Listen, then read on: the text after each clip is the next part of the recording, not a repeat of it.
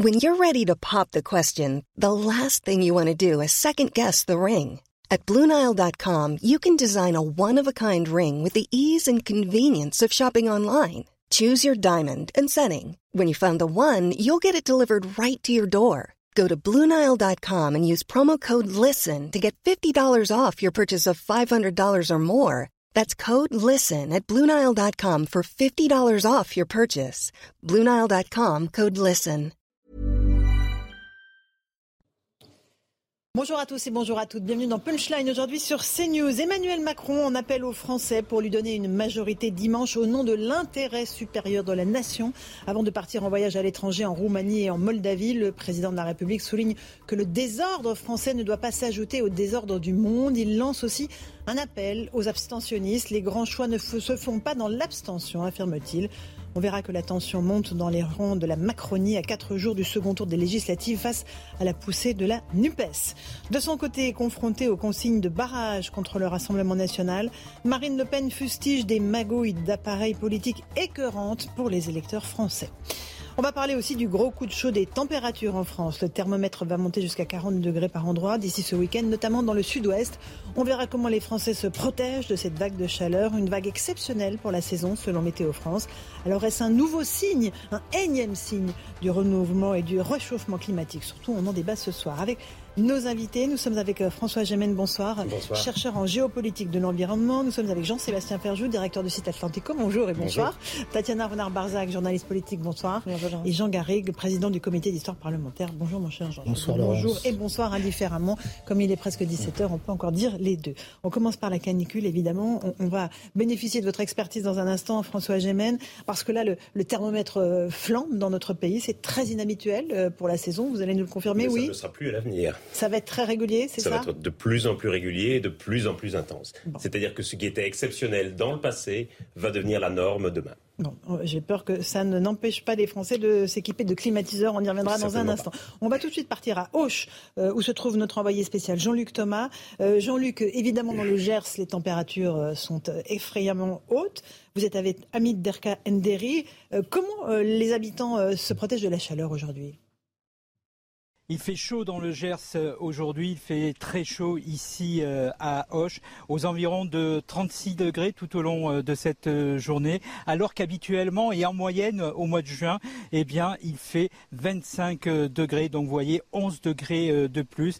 Et cette canicule qui se met en place va durer au moins jusqu'à samedi avec des températures dépassant vraisemblablement les 40 degrés euh, vendredi. Alors évidemment, euh, ces températures très hautes euh, gênent les travailleurs. Tout à l'heure, on a rencontré des maçons, des tailleurs de pierre qui travaillent sur la cathédrale d'Auch. Eh bien, ils nous disaient que c'était très compliqué. Alors évidemment, ils commencent un petit peu plus tôt le matin, ils boivent euh, beaucoup, ils s'hydratent, mais évidemment cela ne suffit pas et donc les journées euh, deviennent très très euh, compliquées. On a rencontré également des boulangers, une boulangère qui nous disait qu'avec les banques réfrigérées, les ventilateurs des banques réfrigérées, eh bien ça faisait de la chaleur supplémentaire en plus de la chaleur extérieure. C'était difficilement supportable. Il faut savoir donc que cette chaleur va durer jusqu'à euh, samedi et même Météo France annonce vraisemblablement euh, qu'il y aura une vigilance canicule qui sera mise en place dès demain ou après-demain. Merci beaucoup Jean-Luc Thomas à Auch avec Hamid Derka. On va juste écouter les, les personnes que vous avez rencontrées, notamment ceux qui travaillent à l'extérieur par ces températures. Je travaille dans l'entreprise en taille de pierre aussi, dans la maçonnerie. Euh, oui, c'est compliqué parce que c'est vrai qu'il faut il faut s'adapter à ça. C'est pas évident. Euh, après, bon, euh, on n'a pas le choix. C'est le problème. Hein. Il faut essayer d'aménager des heures euh, ou travailler peut-être un peu plus tôt le matin, faire des trucs comme ça. On n'a pas, trop le choix. Par non, après, on s'arrête un peu plus souvent que d'habitude. On boit un peu plus que d'habitude, de l'eau bien sûr. Et puis, et puis voilà, après on essaie de se protéger. Bon, on n'est pas complètement plein soleil, on a des coins un peu à l'ombre, un peu, voilà, et on fait avec quoi. Mais on le sait que ça va devenir de plus en plus dur. Euh, voilà. Le, changement climatique, c'est ça Alors voilà, c'est le changement climatique, François Jamen. C'est un des effets concrets C'est une des manifestations concrètes du changement climatique. Il est certain que plus les températures vont se réchauffer, plus ce type d'événement extrême va se répéter. Mais avec des vagues de plus en plus rapprochées, on a Avec des vagues de plus en plus rapprochées et de plus en plus intenses. On va atteindre les 40 degrés Celsius. Euh, on n'aura jamais, depuis qu'on prend la température de la France, on n'aura jamais atteint si tôt le seuil de 40 degrés dans le territoire métropolitain hors Corse. Alors, quelle, quelle cause à ce réchauffement, à ces vagues de chaleur? Qu'est-ce qui cause cela? Alors, très clairement, ce qui cause le réchauffement climatique, en premier lieu, on le sait, c'est essentiellement l'activité humaine et donc la combustion des énergies fossiles, du pétrole, du gaz et du charbon, et dans une moindre mesure la déforestation et l'agriculture. Et je dirais que ce réchauffement général des températures va accentuer la fréquence et l'intensité de toute une série d'événements extrêmes qu'on connaissait déjà par le passé. Il y a déjà eu des canicules par le passé, mais leur fréquence et leur intensité va augmenter, de même que d'autres événements extrêmes, par exemple des précipitations très intenses. Un degré de plus de température, c'est 7% du plus d'humidité dans l'atmosphère. Donc, ça veut dire que si on prend 2 degrés, bah, vous avez environ 15% de précipitations supplémentaires. Et on parlait de la climatisation tout à l'heure, c'est ce que disait aussi Jean-Luc Thomas dans son reportage. Les gens, voilà, à la fois veulent des climatiseurs, mais ça contribue au réchauffement. Bien entendu, c'est tout le paradoxe. Et on comprend bien que certains Français, certaines Françaises veuillent s'équiper de climatiseurs. Et pour certains, qui vivent dans les logements mal isolés, c'est même parfois une nécessité vitale parce que sinon leur santé serait mise en danger. Mais les climatiseurs, d'une part, vont réchauffer la température parce qu'évidemment l'air qu'ils rejettent dans les villes va contribuer à faire monter la température et surtout sont très consommateurs d'énergie, ce qui veut dire qu'ils vont aggraver le problème du changement climatique. C'est typiquement ce qu'on appelle une solution de maladaptation c'est-à-dire qui permet de s'adapter dans un premier temps, mhm. mais qui à long terme contribue à aggraver le problème. Quelle solution alors? Euh, Évidemment des logements mieux isolés, mais tout le monde n'a pas les moyens de vivre dans des maisons en pierre. Hein. Trois grandes priorités. La première priorité, c'est un plan massif de rénovation et d'isolation des logements. Le parc de logements est dans un état catastrophique dans certaines villes, je pense notamment à Marseille. Ça veut dire que l'hiver, ce sont des passoires énergétiques et que la facture énergétique des gens flambe et qu'ils ne peuvent parfois pas la payer. Et l'été, ça devient des fours dans lesquels les gens cuisent littéralement. Ça, c'est la priorité numéro un. Il faut un gros investissement de l'État parce que les plus précaires n'ont pas les moyens de faire eux-mêmes cette rénovation énergétique. Deuxième chose, végétaliser les villes. Ça veut dire mettre des arbres dans les rues, mettre des parcs, pas parce que ça fait joli, mais parce que ça permet de faire baisser la température de quelques degrés. Le gouvernement vient de, développer vient de débloquer un plan d'urgence de 500 millions d'euros pour aider les municipalités à créer des îlots de fraîcheur dans les villes. C'est bienvenu, mais dommage d'attendre d'être le dos au mur pour le faire. Il aurait fallu le faire il y a plusieurs années. Troisième solution, il va falloir revoir un peu l'architecture de certains bâtiments. On a fait beaucoup de verre et de béton ces dernières années. Ça veut dire que, en termes de vagues de chaleur, ce sont des bâtiments qui permettent pas de résister aux vagues de chaleur. Il va falloir construire des bâtiments davantage blancs. Il va falloir peindre en blanc les toits de certains immeubles pour accentuer l'effet d'albédo, qui est donc le phénomène naturel mhm. qui fait que les couleurs claires renvoient la chaleur du soleil, tandis que les couleurs sombres l'absorbent. Il va falloir envisager des volets ou des persiennes, euh, et donc il va falloir raisonner aussi en termes d'architecture. C'est les trois grandes pistes pour s'adapter. Donc la réduction des émissions de gaz à effet de serre reste évidemment la priorité, mais ça ne suffira pas. On va aussi subir les impacts du changement climatique, et donc il faut aussi s'adapter. Très bien. Euh, on va continuer avec vous. Juste un mot, Tatiana Arnard-Bazac. Ça y est, là, pour le coup, on a euh, sous les yeux les effets du réchauffement climatique. Totalement. Et je note au passage que c'est un sujet qui a été euh, très très absent lors de cette campagne électorale. Et là, ça nous revient en pleine face comme un boomerang. Et on se rend compte que malheureusement, c'est notre quotidien et que ça ne va que faire que empirer. Alors, cela dit, quand je vous écoute, c'est vrai que on se dit aussi qu'il y a un vrai souci. On parle de beaucoup de pouvoir d'achat. On voit que la rénovation des bâtiments est absolument essentielle. Mais on sait aussi combien coûte, par exemple, de changer juste une fenêtre dans une mmh. maison. On sait quel est le coût. Et donc, on se dit qu'il va falloir qu'il y ait beaucoup, beaucoup d'aides gouvernementales, même si elles ont déjà été annoncées, bien sûr. Il y en a qui ont été réduites. Hein, oui, mais donc ça, c'est une vraie question pour le pouvoir d'achat à un moment donné où c'est un sujet extrêmement important pour les Français. Et puis par ailleurs, il y a aussi la question, par exemple, des éoliennes, du photovoltaïque. Ça aussi, ça a été dans la campagne. Évidemment, certains mhm. candidats étaient pour la suppression de ces éoliennes. La question des mobilités aussi douces, comment on transforme. Tout le monde ne peut pas faire du vélo. Les personnes âgées, les femmes enceintes, comment elles font pour euh, se mouvoir dans les villes sans être forcément euh, à vélo? Donc il y a une vraie problématique là, un avenir qui se dessine. Et je trouve que c'est intéressant parce qu'on sort la législative du premier tour. On voit que l'une des ministres qui est à la pointe de ce sujet, Amélie de Montchalin, est en balotage défavorable. Et ça pose une vraie question, si elle devait être remplacée, sur comment on met l'accélérateur justement sur cette question-là. Et la ministre en fait partie. Vous soulignez François Très très vrai. C'est-à-dire que d'une part, le changement climatique, c'est pas juste une question d'environnement, c'est aussi une question qui touche aux inégalités. Parce que les plus précaires, évidemment, ce sont eux qui vivent dans les logements les moins bien isolés, ce sont eux qui doivent payer le plus lourd de la facture énergétique et qui n'ont pas les moyens d'isoler eux-mêmes leur logement. Les plus pauvres, ceux qui habitent hors des centres-villes, n'ont pas les moyens de faire du vélo, qu'on développe des pistes cyclables Très bien, mais ce sont des pistes cyclables qui s'adressent essentiellement à ceux qui sont déjà au centre-ville. Et donc il faut aussi prévoir des moyens de transport public pour ceux qui n'ont pas les moyens d'habiter au centre-ville. Et donc il y a une vraie question d'égalité et on ne peut pas aujourd'hui délier les politiques environnementales des politiques sociales, des politiques en faveur de l'égalité, parce que l'inégalité crée aussi de la vulnérabilité. Et puis il y a cette question de la continuité des politiques environnementales. On a aujourd'hui, et je m'excuse de le dire, mais la, conduite de la politique environnementale de la France dépend du choix de quelques électeurs dans l'Essonne. Alors, ce n'est pas une critique personnelle contre Amélie Montchalin. Si j'étais dans sa situation, je ferais exactement la même chose. Mais enfin, on pourrait s'attendre à ce que le ministre de l'écologie, en pleine crise de vague de chaleur, soit derrière son bureau aux commandes pour gérer les urgences, et elle est obligée d'aller serrer des mains et faire des selfies sur les marchés de Palaiseau et de Massy. C'est vrai. Alors Jean-Sébastien Ferjou, un petit mot avant le, flash. Autant je suis d'accord avec beaucoup d'autres choses que vous avez dites, autant je trouve que le dernier point n'est pas particulièrement convaincant. Je suis pas certain que le fait que Madame de Montchalin soit en campagne ou non change grand-chose à l'état du dérèglement climatique, ni même à la gestion de la vague de chaleur qui est en train d'arriver.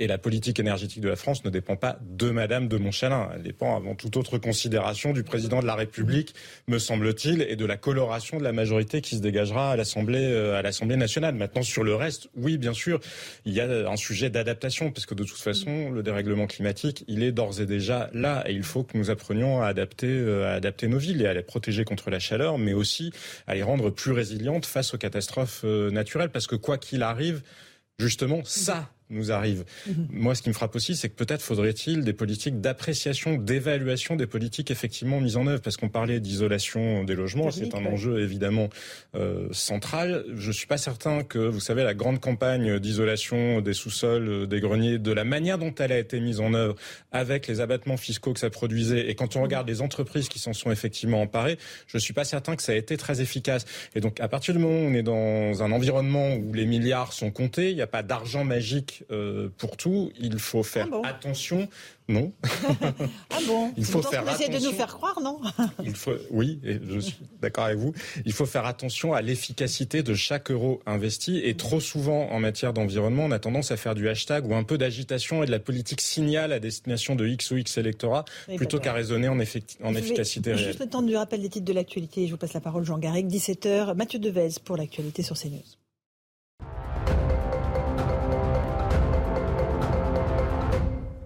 Emmanuel Macron demande un sursaut républicain après l'abstention du premier tour aux élections législatives. Le président de la République a tenu une allocution depuis l'aéroport d'Orly où il s'envolait pour la Roumanie. Après une abstention record au premier tour, 52,49%, Emmanuel Macron appelle les Français à, je cite, donner une majorité solide au pays au nom de l'intérêt supérieur de la nation. De son côté, Marine Le Pen dénonce des magouilles électorales dans la bataille acharnée pour les reports de voix. Le Rassemblement national reproche à la Macronie de ne pas donner de consignes claires. Personne ne comprend rien aux consignes de vote du parti présidentiel. D'un côté, ils appellent à faire barrage à la NUPES et de l'autre, ils se retirent pour les faire élire, a taclé Marine Le Pen lors d'une conférence de presse à Pont-sur-Yonne. Le Sénat poursuit ses auditions pour faire la lumière sur la soirée chaotique du Stade de France. La SNCF et la RATP se sont justifiés devant les sénateurs ce matin avec de nombreuses interrogations autour de la disparition totale ou partielle des images des caméras de vidéosurveillance. Une partie des images ont été effacées faute d'incident, indiquent les deux transporteurs.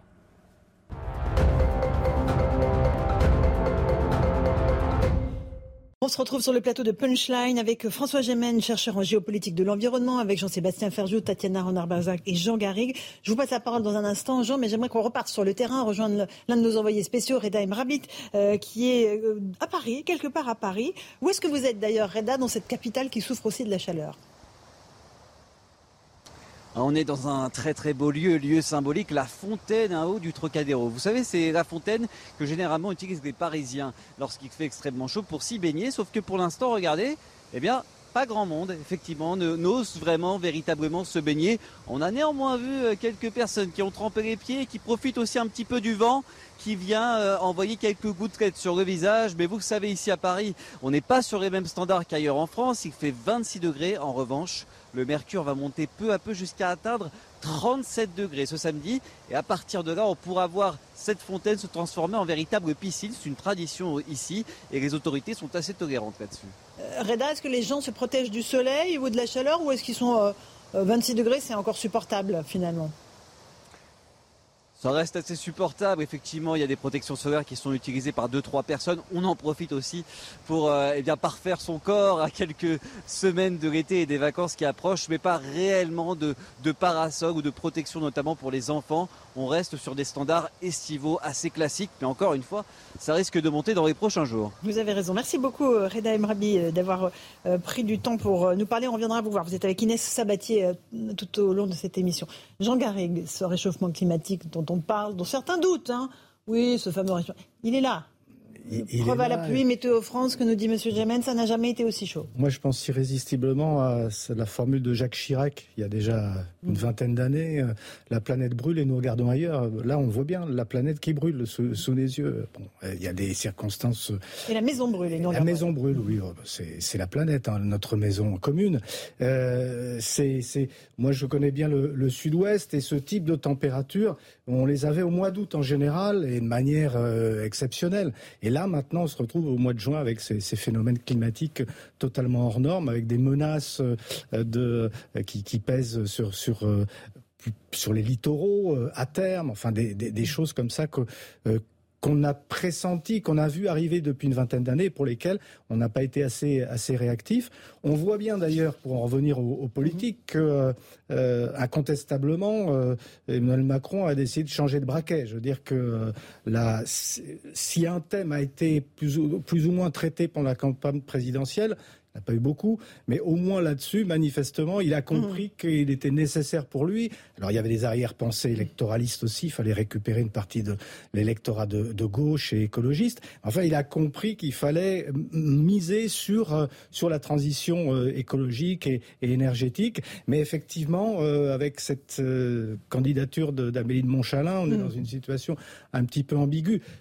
Quelqu'un pour la. C'est la, règle qu'un ministre soit, soit, soit, candidat pour se légitimer, d'autant qu'Amélie de Montchalin. Pour légitimer la politique portée, et pour, et, pour légitimer la, politique portée. Donc ça, ça n'est pas total, ça ne me scandalise pas, mais c'est vrai que incontestablement, il va falloir changer. Euh, euh, il y a un, il y a un programme. je termine juste là-dessus. Si on regarde le programme moi j'ai un peu regardé le programme de, Macron pour le deuxième quinquennat, il y a euh, manifestement des, investissements, une, stratégie qui, notamment en matière de logement, etc., qui, qui, qui va euh, se démultiplier, qui va essayer d'aller vers, euh, vers, vers un mieux, un mieux disant ou un, mieux-être. Maintenant, on les attend aussi au tournant, on attend les résultats. Parce qu'effectivement, comme, comme le disait Jean-Sébastien, sur la question notamment de l'isolation, etc., j'ai l'impression que l'évaluation serait tout à fait nécessaire. Alors Jean-Sébastien, puis après François Gémen.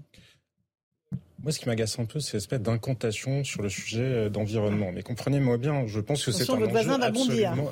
Non, mais non, je suis pas certain. Une fois qu'il aura entendu ce que j'ai dit. Euh, non, je, ne conteste absolument pas le fait que ce soit un enjeu absolument central, pas juste pour la société française, mais pour euh, l'ensemble des habitants de la planète que nous sommes.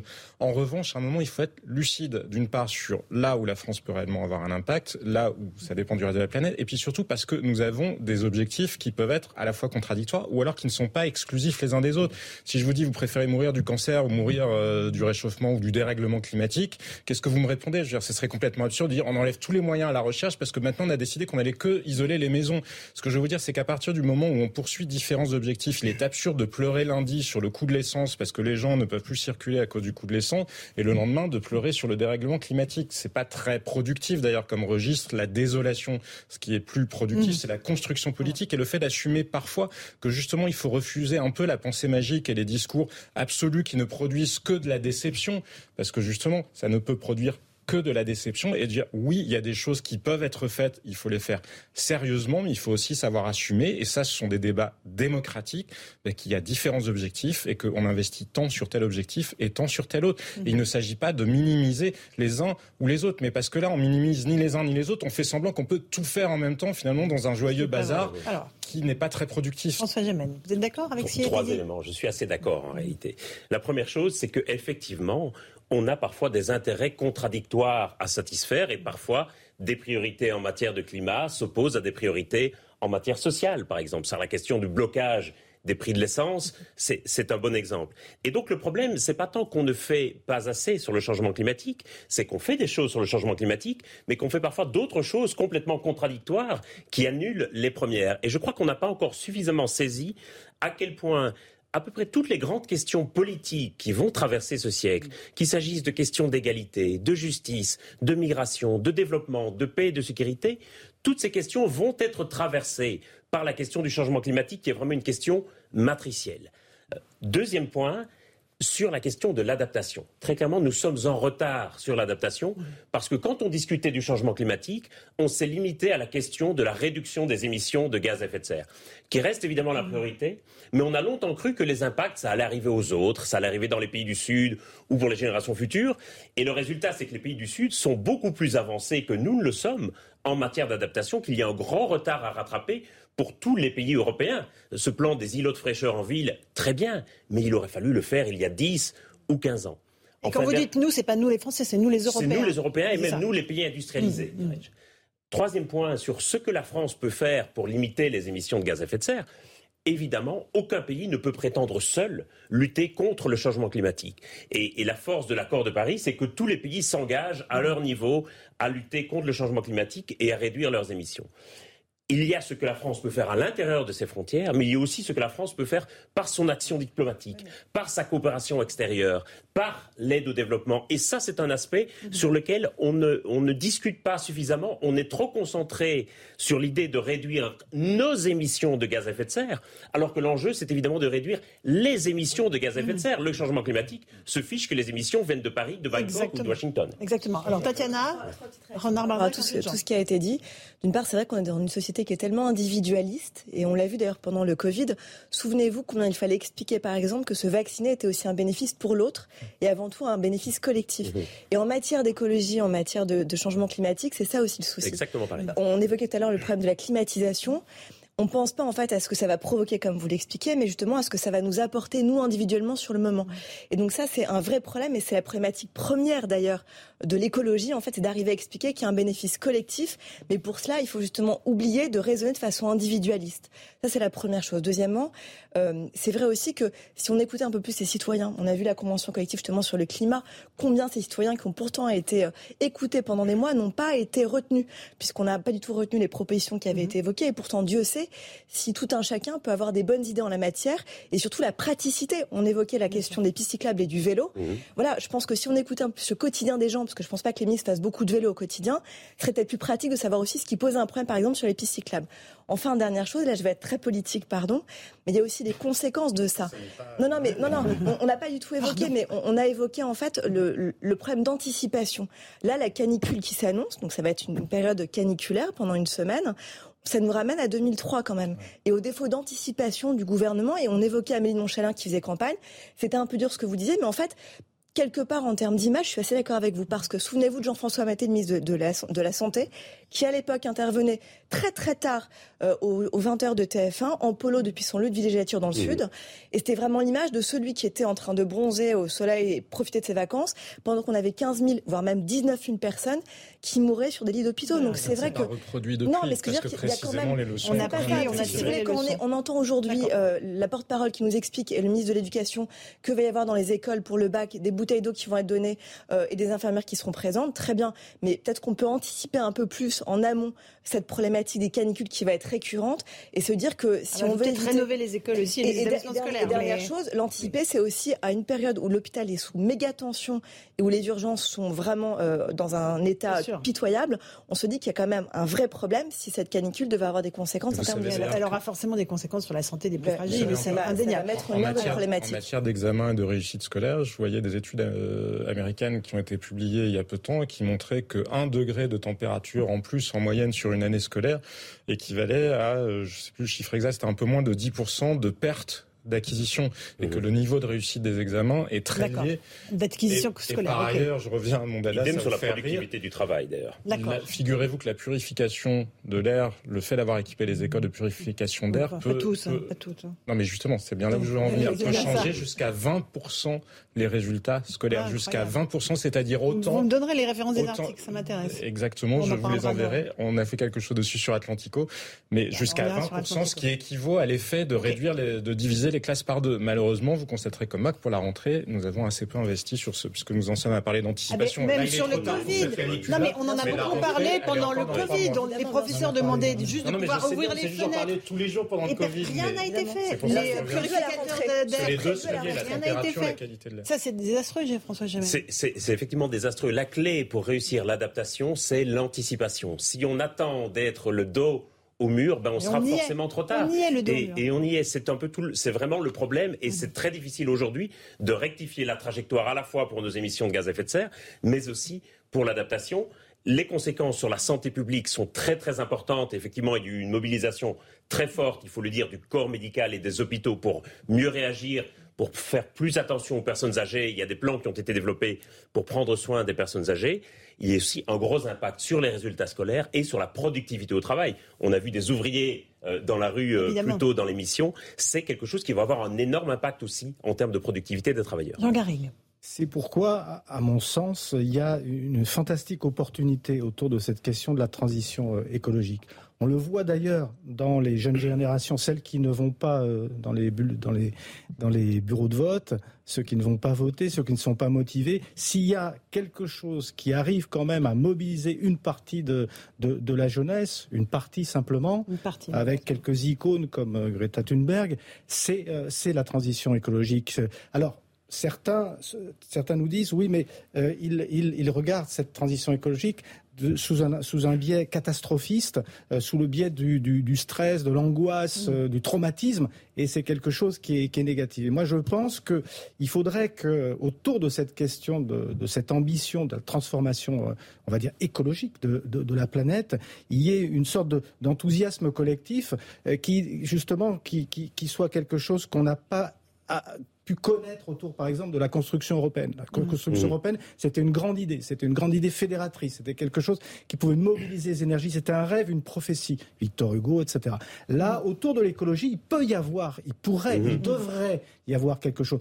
Les, beaucoup de Français l'ont ressenti comme une contrainte, le ressentent comme une contrainte, voire les gilets jaunes. On voit bien ce qui, de la manière dont tout ça est, dont tout ça est perçu, alors qu'il y a une grande ambition et effectivement qui transcende tous les, tous les champs. C'est-à-dire que la, le, le, le le, champ de la production, de la, relocalisation, pardon, le champ de la de la de, l'égalité sociale. Tout ça, ça passe par par, l'écologie, par l'ambition écologique, et il faut le dire. Mais j'aurais d'autres choses. On continue le débat dans un instant. Juste, il est 17h15, le rappel des titres de l'actualité avec Mathieu Devez.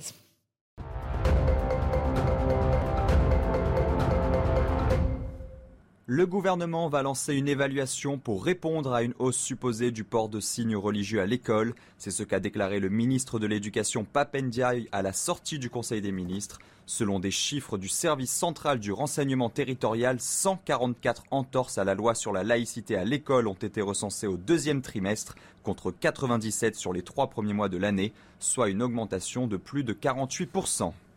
Quatre syndicats de psychiatres hospitaliers appellent à la grève le 28 juin. Dans un communiqué, ils dénoncent l'effondrement de leur discipline, submergée par la demande et en pénurie de soignants. Les syndicats affirment que jamais dans son histoire la psychiatrie n'a connu un tel danger, en cause notamment l'épidémie de Covid-19 et la guerre en Ukraine. Des quotas bientôt appliqués en Corse pour limiter le nombre de touristes. L'Assemblée de Corse a adopté un rapport visant à mettre en place dès cet été des quotas sur les sites touristiques de Bavella, de la Restonica et des îles Lavezzi. Objectif, limiter l'impact du tourisme sur la biodiversité locale.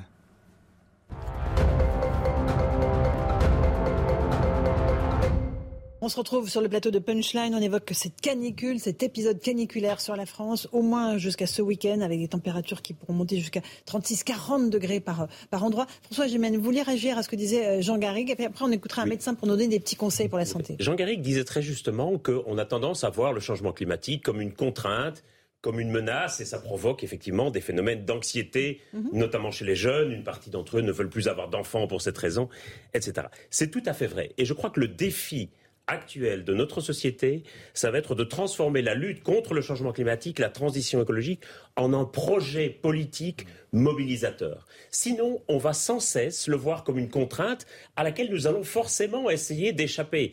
Et le parallèle avec la construction européenne est très juste. La construction européenne, ça implique aussi un certain nombre de contraintes d'austérité budgétaire, d'alignement euh, moteurs thermiques en 2035. Etc., Mais nous acceptions ces contraintes parce que nous avions derrière l'idée d'un grand projet, d'un continent prospère, unifié et pacifié. Et on voit bien que si les réglementations européennes aujourd'hui sont de plus en plus contestées par la population, c'est parce que ce projet européen apparaît moins clairement, apparaît comme dilué.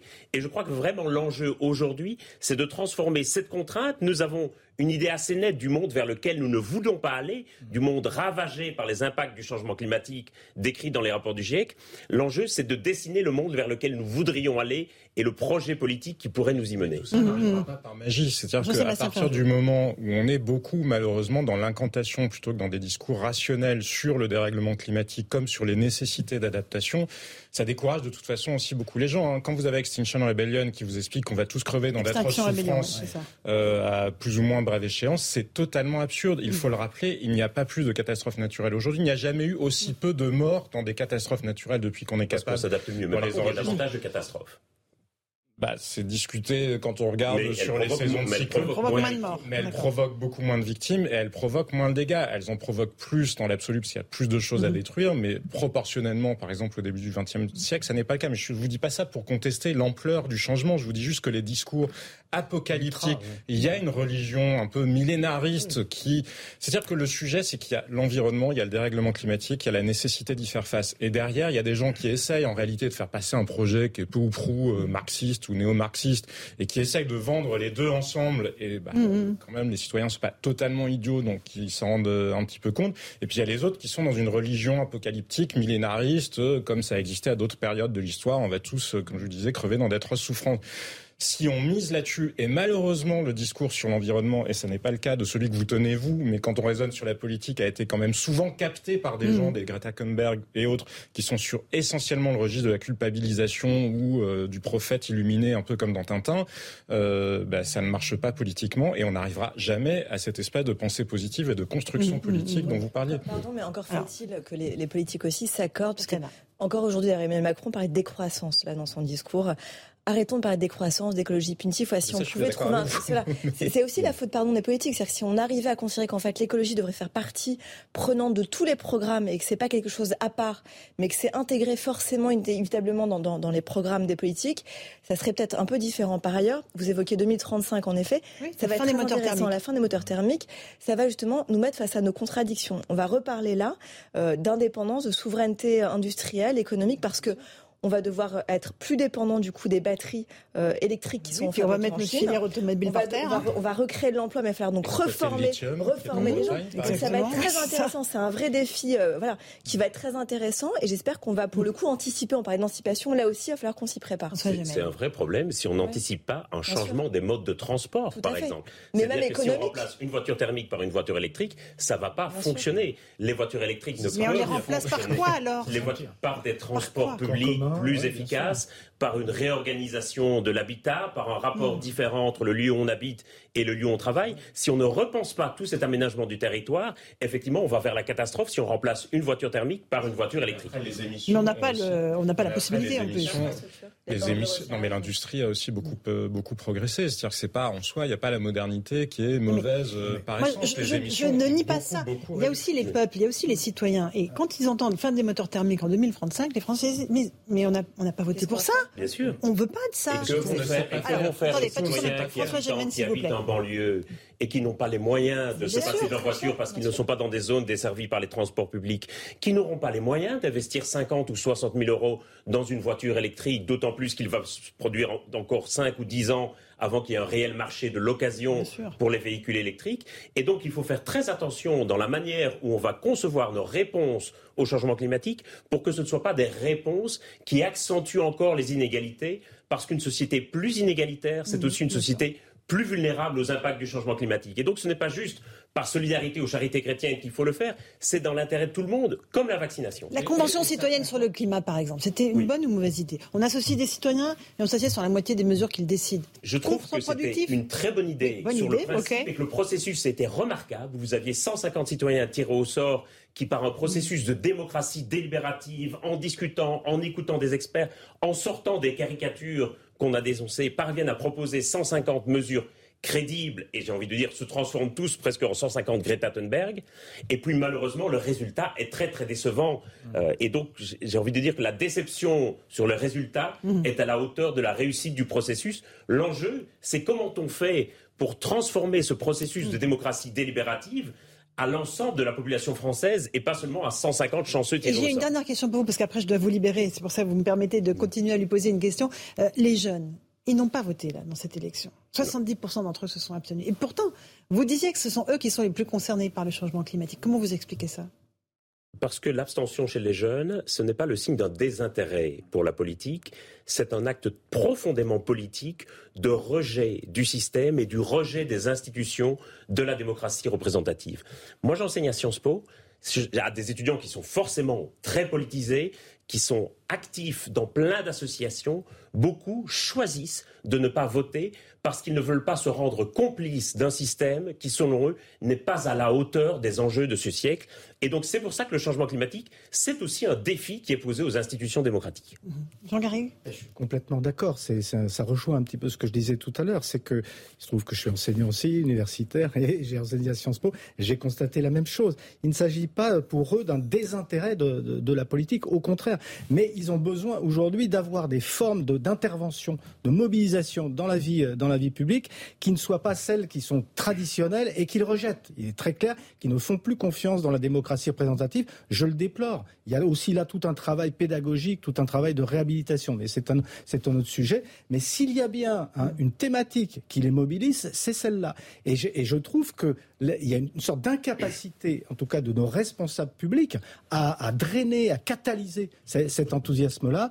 Ça veut dire qu'il y a tout un travail, justement, de, reconstruction de, l'espace public autour de ces notions à la démocratie représentative elle-même. Moi, je crois que ce qui est, en cause, c'est le discours. C'est pas non, mais il y a mm. le contenu et il y a le contenant. Mais ce qui est en cause, c'est effectivement parce que si vous mettez le même discours dans du citoyen, dans du tirage au sort, dans n'importe quelle autre forme que vous imaginez, à partir du moment où c'est le même discours avec les mêmes impasses intellectuelles et le même défaut de pensée politique pour raisonner sur le monde tel qu'il est aujourd'hui, ça produira exactement les mêmes Allez, effets. on fait une petite pause. Merci beaucoup, François Gémen. Euh, on redébattra euh, évidemment de ces sujets euh, liés à l'environnement. À tout de suite dans Punchline sur CNews. Il est 17h30. Si vous nous rejoignez un instant sur CNews, le rappel des titres de l'actualité, c'est tout de suite avec Mathieu Devez.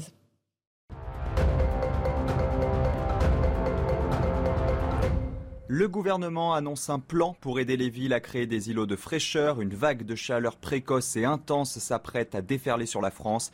Alors, pour aider les collectivités locales, la porte-parole du gouvernement Olivia Grégoire annonce la mise en place d'un fonds de 500 millions d'euros pour la renaturation des villes. Il favorisera notamment la création d'îlots de fraîcheur. Ménage, bricolage, soutien scolaire, les personnes employant un salarié à domicile via un prestataire n'auront plus à avancer la totalité des salaires. La réduction de 50% des frais est versée sans délai à partir d'aujourd'hui aux foyers qui font appel à une entreprise de service à la personne. Au Royaume-Uni, la justice valide l'expulsion de migrants au Rwanda. Ce projet controversé consiste à rediriger vers le Rwanda un certain nombre de migrants arrivés illégalement sur le territoire britannique. Le gouvernement entend dissuader les traversées illégales de la Manche qui ne cessent d'augmenter malgré ses promesses répétées de contrôler l'immigration depuis le Brexit. Thank you. On se retrouve sur le plateau de Punchline avec Jean-Sébastien Ferjou du site Atlantico, Tatiana Renard-Barzac, journaliste politique, et Jean Garrigue, président du comité d'histoire parlementaire. On va écouter le président Emmanuel Macron. Il s'est envolé il y a quelques instants pour la Roumanie. Il sera en déplacement pendant deux jours. Roumanie, Moldavie, peut-être l'Ukraine. Ce n'est pas encore sûr. Il a pris la parole, vous le voyez, au pied de son avion euh, à l'aéroport du Bourget pour évoquer la situation internationale. Mais évidemment, il a parlé des législatives. Il demande aux Français une majorité solide. Écoutons-le. Le choix que vous aurez à faire ce dimanche 19 juin est plus crucial que jamais. J'entends les inquiétudes, les difficultés qui se sont exprimées. Et je respecte chaque voix, chaque sensibilité. Mais parce qu'il en va de l'intérêt supérieur de la nation, je veux aujourd'hui vous convaincre de donner dimanche une majorité solide au pays. Nous sommes à l'heure des choix. Et les grands choix ne se font jamais par l'abstention. J'en appelle donc à votre bon sens et au sursaut républicain. Ni abstention, ni confusion, mais clarification. Dimanche, aucune voix ne doit manquer à la République. Dimanche, je compte sur vous pour doter notre pays d'une majorité solide afin d'affronter tous les défis de l'époque et de bâtir l'espoir. Voilà le président qui invoque rien de moins que l'intérêt supérieur de la nation, Jean-Sébastien Ferjou. L'heure est si grave que ça, pour lui? Non, il a un Il surjoue un peu? Je ne suis pas très inquiet pour les résultats de l'élection euh, en ce qui concerne. Alors pourquoi cette dramatisation? possible. Il est dans son rôle. Il est, il est, dans son rôle. On voit bien qu'il y a une question de mobilisation euh, des électeurs. Malgré tout, le risque d'une majorité relative euh, n'est pas totalement absent pour ensemble, pour la coalition qui se propose de soutenir Emmanuel Macron. Donc oui, il a tout intérêt à le faire. Il est dans son rôle si on raisonne d'un point de vue institutionnel, là où je trouve qu'il ne l'est pas du tout. Et peut-être que ce qui donnerait envie de voter aux gens, c'est pas tant de leur dire que c'est bon pour la République, pour le destin du pays, ou que lui est une majorité oui, il y a une logique à ce qu'il en ait une. Ça, ça me paraît une évidence absolue dans les institutions françaises. Mais ce serait de dire pourquoi? Parce qu'il veut une majorité claire. En revanche, nous, on ne sait pas du tout pourquoi? Pourquoi Parce que Il nous ce a pas expliqué. clair, ce serait un projet. S'il a dit pas Et- plus d'impôts, euh, pas de décroissance, du travail, travailler mieux, travailler Mais on est exactement mieux dans ce qu'est payé, devenu euh, la mais travailler politique, plus. c'est-à-dire de la politique hashtag. C'est une succession de signaux ça, qui sont exactement. envoyés à je sais pas qui, des peuplades euh, amérindiennes qui les regardent derrière leur tipi, je sais pas, qui communiquaient en faisant des nuages de fumée. Mais c'est absurde la politique par signaux. À un moment, il faut donner un programme clair et c'est quand même une condition démocratique première. Là encore, on peut inventer tous les bidules et machins participatifs qu'on veut ou se lamenter sur l'abstention. Mais si on ne dit pas aux gens la première des conditions, c'est de dire va pourquoi va faire on leur Bah, demande de voter. Les là, retraites à désolé, 65 mais ans. En ce qui le concerne, ça n'est absolument pas clair. Travailler plus. Mais ça- on ne sait pas si c'est la retraite à 65 ans ou pas, Laurence. On ne le sait Alors, pas. euh, Les candidats d'ensemble oui. ne savent pas répondre aux électeurs qui leur posent la question sur- dans les rues. Jean Garrigue, il a raison de surjouer comme ça ou pas le président? Je pense que là, il, est dans son rôle. Il a, joué, il a misé sur l'abstention euh, au premier tour. euh, et cette stratégie n'a pas été suffisamment euh, euh, payante puisque euh, elle n'a pas empêché la coalition de Nupes d'être au même rang qu'ensemble. Donc là, il y a un petit sursaut de, mobilisation, mais qui est assez classique en fait. Si on regarde l'histoire des élections législatives, le président de la République, il va toujours à un moment donné vous dire qu'il est là, surtout le président sortant, qu'il est là pour euh, protéger les valeurs de la République, etc. C'est honnêtement, c'est pas très nouveau. Ce qui, effectivement, ce qu'on peut. euh, Alors juste sur la forme, Jean, être Ouais. faire ça au pied de l'avion avant de partir, je trouve pas ça très percutant. Alors, Voilà, je, vous le dis, j'aurais choisi un autre moment et un autre Alors, cadre. d'une, c'est effectivement, on peut considérer que c'est. Non, On peut considérer, non, mais vous avez raison. Je pense que c'est c'est précisément mezzo voce parce que c'est pas forcément justement un enjeu majeur Mais objectivement. si, c'est un enjeu majeur. Non, non, mais non, mais ce que je veux dire, non, C'est- contradictoire, Laissez-moi juste terminer. Oui, oui, effectivement, on peut dire qu'il y a une forme de contradiction. Parce que, parce que fondamentalement, je ne suis pas sûr qu'il n'ait pas intérêt à ce qu'il n'y ait pas une forte abstention au second Mais tour. Enfin, Jean, de- non, pardon, mais- mais on ne peut pas mais- raisonner oui, juste sur l'intérêt cynique du Terminez, président de la Jean-Jacques. République. Laissez Je Jean termine. terminer. J'essaye d'analyser ce qu'est l'intérêt cynique du président de la République. Mais en même temps, parce qu'il y a toujours un en même temps, je suis désolé, même sans être macroniste, euh, le, le, le fait de le faire au moment où il va euh, s'occuper des relations internationales, dans une situation qui s'est un, petit peu aggravée euh, du côté euh, de, de l'Ukraine. C'est aussi une manière de dire que lui, il est en charge justement de, de, de l'État, qu'il est le père de la patrie, etc. Donc c'est, c'est moi, moi, si j'avais été lui, je l'aurais fait dans des circonstances encore plus, je dirais, solennelles, solennelles. de, en Roumanie ou, ou même de, de, l'extérieur de, de la France en disant ah voilà, il y a, y a, un danger sur. On ne parle pas depuis l'extérieur de la France des enjeux nationaux. C'est la règle non écrite de la 5 En direct de l'Élysée, mais ça a déjà arrivé que des présidents euh, aient des discours de politique Et intérieure lui, lui depuis, depuis l'extérieur. Donc, si vous voulez, je, non, la, la, vraie contradiction, c'est qu'effectivement, moi, je pense que fondamentalement, son intérêt, c'est plutôt qu'il y ait une forte abstention au, qui pénalise plus Mélenchon que parce qu'elle pénalise plus Mélenchon. Parce qu'il a un électorat plus âgé, et, donc et deuxièmement, il est vrai, il est vrai que euh, la, la, la, la direction de sa de son deuxième quinquennat n'a pas percuté véritablement les, les, les, les Français. J'ajouterais quand même que je, je, pense que c'est aussi un problème de filtre médiatique parce que les choses sont un peu plus compliquées. Si on, pour ceux comme moi qui ont écouté attentivement mm. ce qu'était le programme d'Emmanuel Macron, il y a une direction. Il y a la direction d'une France républicaine, laïque et, et, euh, européenne. Donc il y a quelque chose. La France. Que, que, Alors, Tatiana, que tous je les vous écouter, euh, Tatiana. une France sortir de l'Europe. Euh, prenez la parole. Ne laissez pas mes messieurs vous la Tatiana Cette image, cette image, moi je trouve qu'elle est terrifiante. Et à la fois, elle incarne parfaitement le et en même temps. Ça veut dire que on a le sentiment. Je là et en même temps, je suis pas Il aurait voulu en fait être là parce qu'il s'est rendu compte qu'il y avait le Folac, donc il valait mieux quand même cette semaine être en France et faire campagne aux côtés mhm. de des candidats et, reprendre les choses en main. Et puis à la fois, il part quand même euh, voir les troupes euh, françaises à l'étranger. Est-ce que c'était la priorité? Je, ne pense pas. Et donc il y a une sorte de et en même temps qui se passe là sur le tarmac euh, et qui je trouve montre un, certain désarroi. C'est-à-dire que quand vous parlez un peu en off avec des membres de la majorité présidentielle, en fait, ils n'ont rien vu venir. C'est ça l'histoire. Et surtout, euh, quand il nous explique qu'il nous fait une majorité claire, euh, en fait, c'est quoi? Qu'est-ce qui se joue là-dessous? Mm. C'est en fait, il aimerait avoir les mains libres pour faire passer ses textes. Et encore, on va en parler parce que quand il dit pas de confusion, c'est quand même assez mm. confus tout cela. Mais surtout parce qu'il va se retrouver en fait les mains liées avec un modem François Bayrou et un horizon Édouard Philippe qui et vont peut-être DLR et peut-être DLR, mais surtout déjà dans sa majorité, mm-hmm. il va avoir à monnayer certaines choses et il va avoir à créer des, des, des alliances de circonstances ou plutôt à donner des gages et ça va passer directement dès la fin des législatives, par exemple, par le remaniement. C'est-à-dire qu'on imagine bien que Jean-François euh, François Bayrou pardon, ne va pas se contenter de deux ministres et que Édouard Philippe ne va pas se contenter d'un ministre dans le gouvernement sur 28. Donc évidemment que c'est ça qui nous dit entre les lignes, mais au-delà de ça, agiter le chiffon rouge et dramatiser la situation, ça permet évidemment de remobiliser ces personnes qui se sont abstenues. Ça permet aussi éventuellement de, de, de, de mobiliser l'électorat LR euh, avec une question des reports de voix évidemment qui se posent dans, dans différentes situations. Mais ce que je trouve quand même un petit peu euh, malhonnête de la part du président, si je peux me permettre, c'est quand il dit pas de, pas de confusion, mais de la clarification. Jusqu'à présent, dans la, confusion absolue. Non seulement on est dans le flou. De sa faute, elle Oui, on est, pardon, mais mm. d'abord, il, il, a commencé une campagne très tard. Il a enjambé presque cette mm. campagne comme pour la présidentielle. Deuxièmement, on est dans le flou par rapport à ce qu'il va vouloir appliquer et faire.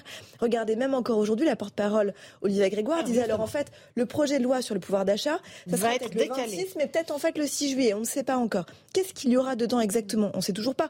La retraite 65 ans, 64 ans Comment Pourquoi? Le Conseil national de la refondation, qui va y participer Qui va le chapeauter Sous quelles conditions? Quoi? Qu'est-ce qu'on va y faire? On ne sait toujours pas. On ne nous dit rien. Il y a un problème de flou. Non, c'est pas ça. C'est qu'il y a un problème. Il y a un problème de flou. C'est-à-dire qu'il faudrait quand même qu'il soit plus clair sur ses intentions et son programme. Et puis par ailleurs, pardon, mais le, la confusion, euh, la question des, des, consignes de vote Alors, est quand même l'exemple. Vous arrêtez. On va juste écouter Olivier Grégoire là-dessus. Consignes de vote. Olivier Grégoire qui dimanche soir n'était pas du tout au clair sur cette question-là et là qui aujourd'hui a trouvé la formule magique. Écoutons-la revenu sur le, taux euh, de participation et revenu sur l'enjeu collectif que représentait cet essoufflement démocratique. Nous avons, et c'était le sens des interventions précédentes, beaucoup de sujets d'actualité à gérer, ça ne vous a pas échappé, que ce soit euh, d'ailleurs euh, en matière de gestion et de préparation de la canicule, mais aussi de préparation de la rentrée scolaire, sans parler la préparation et la finalisation du projet de loi pouvoir d'achat ou encore la loi d'exception sur les énergies renouvelables autant de textes qui, euh, si la majorité présidentielle était majoritaire euh, au second tour, seraient très vite enclenchés. Et ça n'était pas le lieu de l'expression politique et encore moins de l'analyse des résultats de dimanche dernier. Je n'ai pas l'intention de faire l'analyse des 577 circonscriptions. Je n'en ai même pas la compétence, puisque je n'ai pas le plaisir de connaître tous les candidats. Ça veut dire juste, si je peux terminer ma phrase, que la ligne est très claire, pas une seule voix au Rassemblement national. Voilà, pas une seule fois au Rassemblement national. Il a fallu donc trois jours pour arriver à, cette phrase. Euh, alors Jean-Sébastien Ferjot, peut-être? Sur les consignes de vote, ça vous, intéresse? Je suis pas sûr que ça intéresse beaucoup les Français, ni d'ailleurs que beaucoup de Français se préoccupent beaucoup des consignes de vote euh, qui soient données. Mais alors celle-là en particulier, moi, elle me choque elle me choque pas. On peut contester évidemment le Rassemblement national. On peut vraiment ne pas se retrouver ni dans les propositions, ni dans les valeurs du Rassemblement national et souhaiter que ces candidats soient battus et euh, qu'ils ne parviennent pas au pouvoir. Ça ne veut pas dire pour autant qu'ils soient en dehors du champ républicain. Parce que je, ce que je trouve insupportable dans la rhétorique adoptée par euh, les membres de la majorité, ensemble, on ne sait plus comment ils s'appellent, Renaissance, mm-hmm. euh, bref, c'est c'est une évidence. On vous dit pas pourquoi. À aucun moment on ne vous explique pourquoi le Rassemblement national ne devrait avoir aucune voix. Parce que on pourrait peut-être réfléchir sur en face la NUPS, parce que à mes yeux, ça relève de la démocratie censitaire. C'est une forme de mépris social profond, parce que le Rassemblement national, c'est qui? Encore une fois, on peut ne pas être d'accord avec ni avec les propositions, ni avec les valeurs qui sont portées par ce parti, mais ce sont quand même des catégories populaires, souvent en colère. D'ailleurs, Jean-Luc Mélenchon euh, lui-même, dans un beau lapsus euh, hier, parlait des fâchés pas trop fachos, des fachos pas trop fâchés. Oui, mais enfin, oui, je suis d'accord. Euh, je suis d'accord avec vous. enfin, son interview. On voit qu'il y a des gens qui sont dans une insatisfaction, qui considèrent qu'on ne les a pas écoutés depuis des années, et quand ils disent non, regardez, la mondialisation, ça a produit un certain nombre d'impacts sur nos vies, la désindustrialisation, ça a produit un certain nombre d'impacts sur nos vies, l'immigration qu'on n'a pas contrôlée ou les défauts de l'intégration des populations immigrées, ça a produit un certain nombre d'impacts sur nos vies. On leur répond non vous êtes des racistes, vous êtes des racistes, vous êtes des fascistes, vous êtes... Et en face, il y a la NUPS. Alors la NUPS qui est censée être populaire, alors oui, elle l'est effectivement dans un certain nombre de quartiers vraiment euh, populaires, mais enfin elle est aussi souvent élue dans les centres-villes. Alors à ce que je sache, pour habiter dans le centre de Paris ou dans le centre de Bordeaux, vous n'êtes pas exactement le lumpen prolétarien, ça reste quand même vraiment des cadres ou des enfants de bourgeois. Et donc cela parce ça que dépend ce des arrondissements de Paris, Jean-Sébastien. Le 20e, bah, Pardon Laurence, pour bah, regardez le prix du mètre carré dans le 20e arrondissement de Paris, euh, posez-vous la question de si vous êtes au SMIC, combien d'années il vous faudrait pour acheter ne serait-ce qu'un studio? C'est-à-dire que quelqu'un qui vit au euh, SMIC ne peut pas vivre même dans le 20e arrondissement de Paris, ni chez Daniel Obono.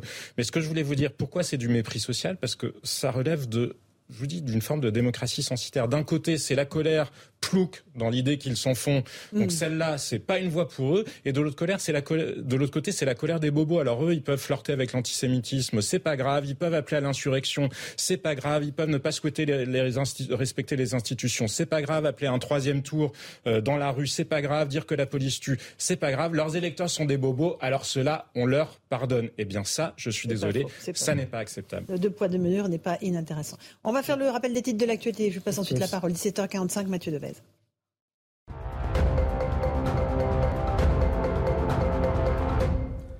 Le gouvernement va lancer une évaluation pour répondre à une hausse supposée du port de signes religieux à l'école. C'est ce qu'a déclaré le ministre de l'Éducation Papendiaï à la sortie du Conseil des ministres. Selon des chiffres du service central du renseignement territorial, 144 entorses à la loi sur la laïcité à l'école ont été recensées au deuxième trimestre cette année, contre 97 sur les trois premiers mois de l'année, soit une augmentation de plus de 48%. Emmanuel Macron en visite en Roumanie pour saluer les 500 soldats français qui sont déployés sur une base de l'OTAN depuis l'invasion de l'Ukraine. Il s'agit de son premier déplacement dans le sud-est de l'Europe depuis le début du conflit, du conflit déclenché par Moscou. Demain, le président de la République se rendra en Moldavie avant un possible déplacement à Kiev. La Russie propose d'instaurer un couloir humanitaire pour évacuer les civils réfugiés dans l'usine Azot de Sévrodonetsk, cette ville clé du Donbass que se disputent Russes et Ukrainiens dans une bataille particulièrement destructrice, avec bombardements incessants et combats de rue.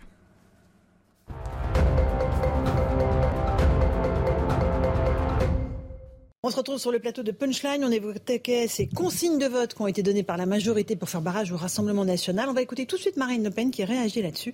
Elle trouve que ce sont des magouilles d'appareils écœurantes. Écoutez-la.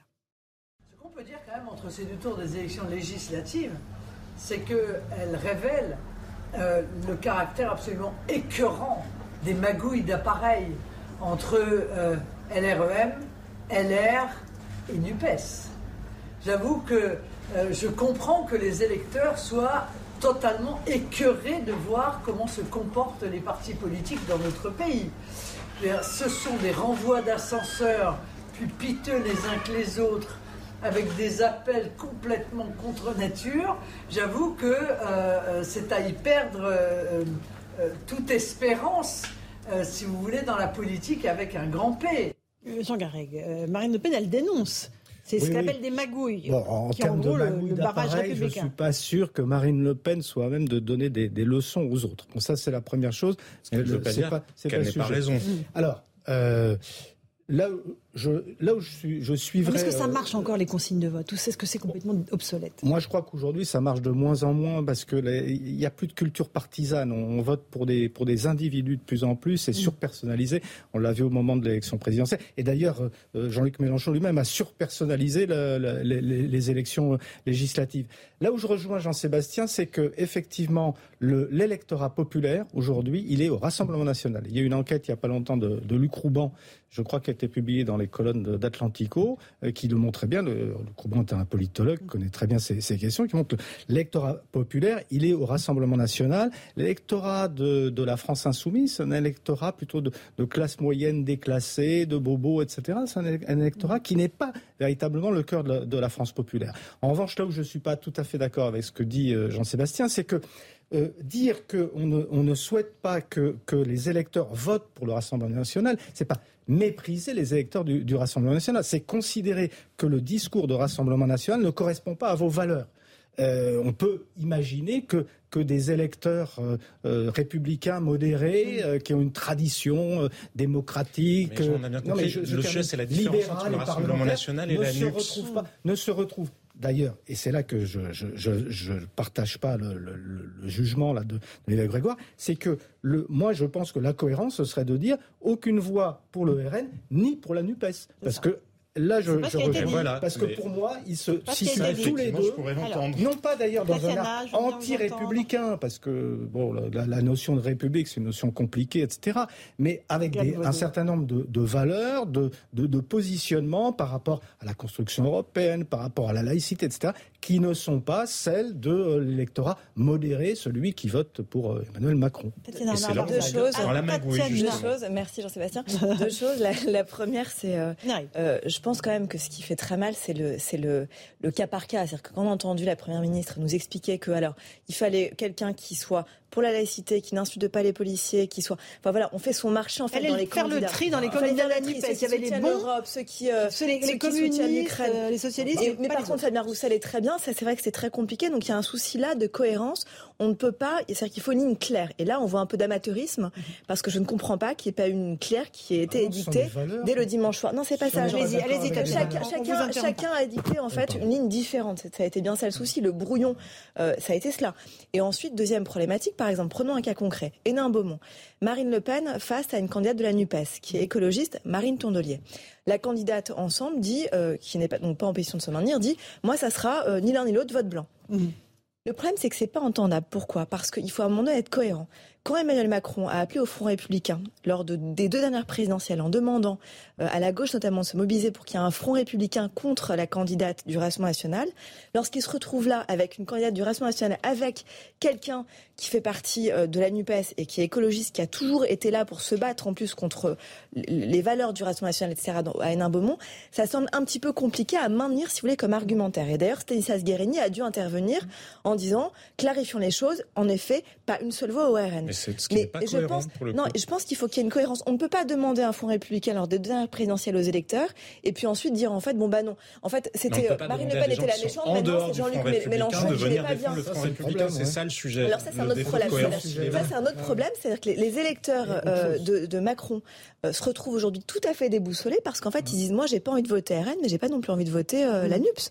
Donc qu'est-ce que je fais? Je m'abstiens. Et je pense que là on va au-delà de grandes difficultés parce qu'il va y avoir beaucoup d'abstention et non pas de report de voix de la part des macronistes. Et puis parce que aussi j'ai le sentiment, si vous me permettez tous, qu'on parle pas des vrais sujets qui intéressent. Bien sûr, évidemment. on parle consigne de vote, on parle la tambouille politique, voilà. Front républicain. Et le, pouvoir d'achat. Et, mais, regardez même sur ce que disait Tatiana. Qui, en parle La sécurité, qui en parle sur ce que disait Tatiana. Même quand on parle de les gens qui vont se retrouver en position de pivot, indépendamment des consignes de vote. Je comprends ce que vous dites. Oui, François Bayrou va sûrement demander euh, deux, trois ministères. Mais la logique, il y a 20 ans, non, mais ça aurait été avoir un ministère, c'était pour mettre en œuvre une politique. Aujourd'hui, rien n'est négocié. Quand Édouard Philippe euh, va se vendre pour euh, Matignon à Emmanuel Macron, il n'a rien négocié. Qu'a-t-il obtenu? Quand Nicolas Sarkozy d'ailleurs envisage la même chose, demande-t-il quoi que ce soit de politique? C'est parfaitement légitime de vouloir s'allier. François Bayrou, lui, quand il s'est allié à Emmanuel Macron, il avait demandé des choses. Il les a pas eues, ça c'est encore un autre sujet. Il n'a pas eu la proportionnelle, mais il y avait un vrai contenu politique. Ça, c'est légitime dans une démocratie. Mais En revanche, ce qui est désolant et qui rejoint totalement ce que vous dites, c'est que sur les sujets de pouvoir d'achat, est-ce qu'ils disent bon, ok, on veut bien soutenir ta politique, mais à condition qu'elle soit vraiment canalisée dans cette direction? Pas du tout. Ils disent juste ah ouais, laisse-moi une circonscription ou file-moi un ministère ou je sais pas quoi. Et la confusion absolue et l'abstention, ben, elle vient aussi de là. Et je pense qu'il y a une composante très politique de l'abstention de gens qui disent nous ne voulons plus cautionner ce système-là. Je ferai juste remarquer qu'il me semble que la NUPES, de son côté, euh, a choisi de ne privilégier ni les candidats, euh, de renvoyer dos à dos, on va dire, les candidats du Rassemblement national et de la et de d'ensemble euh, de renaissance, si vous voulez. Donc, il n'y a pas de raison aussi que le, ensemble leur fasse des leur fasse des cadeaux. et ça montre bien d'ailleurs à quel point Nupes se met en retraite de ce qui est aussi malgré tout, malgré tout, la force qui est arrivée en tête au premier tour de l'élection présidentielle et qui a gagné les, les présidentielles. Je voulais juste souligner, c'est qu'on parle d'abstention. Euh, on parle de la moitié des Français qui ne sont pas allés euh, bien aux sûr, urnes. Je pense qu'ils ne savent même pas ce que c'est ensemble. Ils ne savent même pas ce que c'est Horizon. ils ne savaient même pas qu'il y avait des élections. Ils ne savaient même pas qu'il y avait des élections. Qu'est-ce que fait un député Donc on ne va pas résoudre ce problème. La stupide sur le décompte des voix euh, aux Oui, mais ça, c'est de la politique politicienne. C'est pas que de la politique politicienne, je peux me permettre. Non, non, mais juste, je veux vous dire pourquoi je dis ça. C'est intéressant. Non, mais c'est pas pour autant que ça n'est pas important. C'est-à-dire que c'est du détail. Je suis d'accord avec vous. Je trouve ça maladroit. Le c'est que le ministère de l'Intérieur, j'explique juste à nos téléspectateurs, a mis euh, en tête ensemble d'un porte-tête devant euh, voilà, en, ne mettant pas dans la nuque des candidats. Bon, bref, en jouant sur les étiquettes. Ça, effectivement, je suis absolument d'accord avec vous. Ça n'a aucune espèce d'intérêt. Ça ne changera pas le nombre de députés qui représentent un camp ou un autre. En revanche, là où je trouve ça choquant de la part de Jean-Luc Mélenchon, parce qu'il joue sur du velours dans la mesure où le gouvernement lui sert sur un plateau, puisqu'il fait la maladresse de créer la situation. Mais derrière, il est en permanence en train de contester la légitimité des institutions. Jean-Luc Mélenchon, à chaque fois, il vous dit à 600 000 voix près, il suggère qu'en fait, les résultats des élections seraient tripatouillés en France. On a beaucoup critiqué Donald Trump. Bah, je suis désolé, c'est exactement la même inspiration. Et Jean-Luc Mélenchon, à quoi il nous prépare en répétant systématiquement à chaque fois, il remet en cause les résultats. À chaque fois, il remet en cause les résultats. Il remet en cause la légitimité de la démocratie en France. et ça, le dernier mot, je, pense que, je pense que vous avez tout à fait raison. Et il y a un vrai problème. Il n'y a pas eu de débat. Il y a eu un débat. Euh, euh, juste dans, sur le service public. Et donc c'était une vraie problématique parce que les gens, en effet, ne sont pas du coup emparés de cette campagne et ils ont le sentiment qu'on est passé à côté d'eux de leurs préoccupations. Et deuxièmement, et si on avait à un moment donné aussi une assemblée plus représentative, est-ce que la question ne pourrait pas se poser à un moment donné? Je, Là, je, sûr que ça joue non mais je, pense que non mais je pense que les gens se sentiraient non c'est pas, ça. Plus représentatif des Français. On parlait des catégories sociales. Des... Est-ce que France Insoumise qui joue le jeu. Hein non, mais par exemple, là, je voyais, je voyais par exemple qu'il y avait des ouvriers, euh, des femmes de ménage, des boulangers, c'est exactement. et, et, je, trouve, je, trouve, ça dingue de, de se dire qu'il y a trois quarts de l'Assemblée aujourd'hui qui sont des cadres et des, et des, chefs d'entreprise de des professions libérales et qu'il y a seulement un ouvrier euh, à l'Assemblée nationale. Non, mais l'inspiration est... bonne, mais juste d'un mot, la République en marche a essayé en 2017. Merci à tous les trois. On poursuit ce débat dans un instant sur euh, CNews et sur Europe 1. Punchline, on reviendra sur évidemment l'allocution d'Emmanuel Macron et aussi sur la canicule, 40 degrés attendus jusqu'à ce week-end euh, dans certains pays, euh, certains coins de notre pays. A tout de suite sur Europe 1 et sur CNews. Il est 18h, bienvenue si vous nous rejoignez à l'instant sur CNews. Dans un instant, nos débats de punchline, mais tout de suite le rappel des titres de l'actualité avec Sandra Chombo.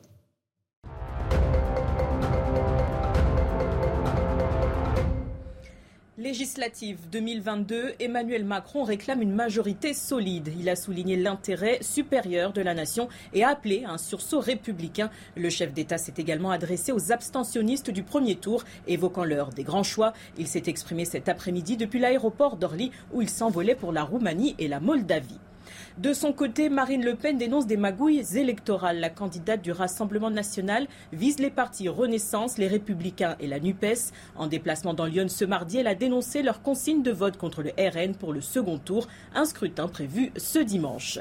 Quatre syndicats de psychiatres appellent à la grève le 28 juin prochain. Ils dénoncent l'effondrement de leur discipline submergée par la demande. Ils font également état d'une pénurie de soignants et qualifient cette situation de catastrophe de santé publique, en cause notamment les répercussions de l'épidémie de Covid-19 et la guerre en Ukraine vers des quotas pour limiter la surfréquentation touristique en Corse. La mise en place du projet est prévue dès cet été. Trois sites emblématiques sont concernés, Bavella, Restonica et les îles Lavezzi. Les résidents de Corse devront être prioritaires sur les réservations. Objectif réguler les flux pour préserver les milieux naturels. Et bienvenue à tous les auditeurs et auditrices d'Europe 1 qui nous rejoignent dans Punchline. On est sur CNews et sur Europe 1 donc pour euh, l'heure à venir avec Jean-Sébastien Ferjou, directeur d'Atlantico. Bonsoir Jean-Sébastien. Bonsoir. Gilles Maintré, essayiste. Bonsoir à vous. Merci d'être avec nous. Maître Gilles William Goldnadel, avocat de son État. Merci euh, d'être venu sur ce plateau. Jean Garrigue, président du comité d'histoire parlementaire. Bonsoir Laurence. On va parler de la politique dans un instant d'Emmanuel Macron, des législatives. Mais d'abord, l'actualité du jour, c'est bien sûr cette canicule, euh, la vague de chaleur exceptionnelle qui se déploie sur la France jusqu'à ce week-end. Euh, les températures pourraient grimper jusqu'à 36 degrés par endroit, avec des pointes à 40 degrés dans le sud-ouest. C'est la première fois que l'on va voir une vague de chaleur aussitôt, selon Météo France. Elisabeth Borne, la première ministre, a reçu euh, les préfets et les ARS, agences régionales de santé, pour vérifier que les dispositifs sont prêts et en place. On va voir aussi avec l'un de nos envoyés spéciaux, Reda Emrabit, qui se trouve quelque part dans la capitale, comment les habitants des villes très bétonnées, très urbanisées, se protègent de la chaleur. Bonsoir Reda Emrabit, vous êtes avec Inès Sabatier et vous êtes au Trocadéro. Effectivement, on est devant la fontaine à eau du Trocadéro, qui est un lieu hautement euh, symbolique. Alors ici, on utilise eh bien, différents euh, couvre-têtes, par exemple des chapeaux, des bobs, des casquettes pour essayer de se protéger de la chaleur. Mais on reste sur des standards bien loin de ce qui se passe à travers la France, aux alentours des, 26 degrés. Alors on a vu des, passants, des badauds qui se sont arrêtés devant la fontaine à eau, histoire de pouvoir avoir quelques gouttelettes sur le crâne, mais pas euh, véritablement de, de. Elle n'est pas autorisée, sauf en cas canicule. Et lorsqu'il y a canicule, là effectivement, cette fontaine se transforme en piscine. Ça risque d'être le cas d'ici euh, les prochains jours, puisqu'on annonce jusqu'à 37 degrés sur la capitale ce samedi. Bref, cela devrait être une véritable piscine au cœur de Paris, Laurence. Merci beaucoup, Reda Emrabi. Avec Inès Sabatier, évidemment, on va surveiller cette vague de chaleur euh, comme le lait sur le feu. Une vague de chaleur qui, en plus, intervient après un printemps chaud, avec un début de sécheresse, évidemment, qui, qui crée des conditions propices aux incendies. Alors, quelles précautions prendre pour les personnes les plus fragiles, pour ceux qui sont impactés par la vague de chaleur? On va écouter les conseils du docteur Rafik Masmoudi, urgentiste à l'hôpital Georges Pompidou à Paris. La prévention, c'est le maître mot. En tout cas, il y a des, grosses chaleurs, il faut se préparer. On a des plans déjà qui sont prévus depuis longtemps, ce qu'on appelle les plans grande chaleur ou canicule. Et c'est vrai qu'il y a des euh, certaines mesures de bon sens qu'il faut faire tout le temps. Quand il fait chaud, il faut boire plus, il faut euh, se protéger un petit peu, il ne faut pas ouvrir euh, euh, les, les, comme on dit, les fenêtres euh, la journée. Et il faut euh, peut-être pas sortir entre 11h et, 16h. Il faut éviter de faire de l'activité physique. Il faut éviter les boissons alcoolisées. Il y a beaucoup d'éléments. Et surtout, l'important, c'est surtout d'être solidaire avec certaines populations qui sont très fragiles, et en particulier les personnes âgées ou les enfants aussi. Donc, c'est et c'est cela. Et pour les patients, je pense qu'il faut, euh, les patients qui prennent beaucoup de médicaments pour le cœur ou pour le poumon, qui ont des maladies chroniques, il faut qu'ils revoient leur médecin parce qu'il y a certaines adaptations à faire. Bon, ce n'est pas une simple mesure, c'est sûr que l'hôpital est en difficulté. Rajouter une petite goutte euh, dans un verre d'eau qui est déjà plein, ça peut causer quelques dysfonctionnements. Voilà pour euh, ces conseils du docteur Rafik Masmoudi. Évidemment, on a là, Jean Garrigue, sous les yeux, pour le coup, les effets du réchauffement climatique. C'est indéniable. Comme disait Jacques Chirac, la maison brûle et nous regardons ailleurs. Et nous avons regardé trop longtemps ailleurs. Et c'est vrai que le, climato-scepticisme aujourd'hui euh, en prend, prend du plomb dans l'aile parce qu'on voit sous nos yeux là euh, un, climat que, que, les, les méridionaux comme moi avaient l'habitude de au mois d'août et qui arrive déjà au mois, au, mois de juin. Donc on a sous les yeux euh, ces transformations euh, climatiques qui sont, euh, qui sont terribles. il y a effectivement beaucoup de, solutions. Il semblerait qu'Emmanuel Macron en ait tenu compte pour son second quinquennat. On l'attend évidemment au tournant.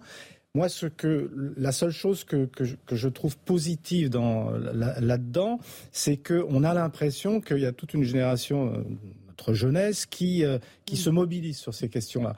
Euh, autant on voit bien qu'elle n'a plus du tout confiance dans toutes les instances politiques, les institutions, dans le vote, etc. Autant c'est un facteur de, de mobilisation un peu trop marqué par le traumatisme, l'angoisse, l'anxiété, le, Greta Thunberging, je ne sais pas comment il faut, il faut dire, mais, euh, mais quand même, il y a quelque chose là d'une volonté de, de, créer un monde mm. nouveau. Euh, d'adapter euh, d'adapter ce monde. Alors c'est très compliqué, euh, ça ne se ça, ne se fera pas à l'échelle française. Ça aussi c'est ça c'est quelque chose. Qui, ça, ne sera, ça ne se fera pas dans la répression, dans la répression et mm. dans l'angoisse. Mais je pense qu'il y a quelque chose de positif qui peut sortir de tout ça. Maître oui, Je serais peut-être un peu moins apocalyptique. Et ah je m'emballerais moins. Je m'emballerais moins de, que, que mon excellent voisin de gauche. Je veux dire par là, je ne vais pas au risque, il n'est pas question d'être dans le climato-scepticisme. Je crois euh, totalement au réchauffement climatique. Ce n'est pas le premier dans l'histoire du monde, ni même dans celui de l'humanité. Hein.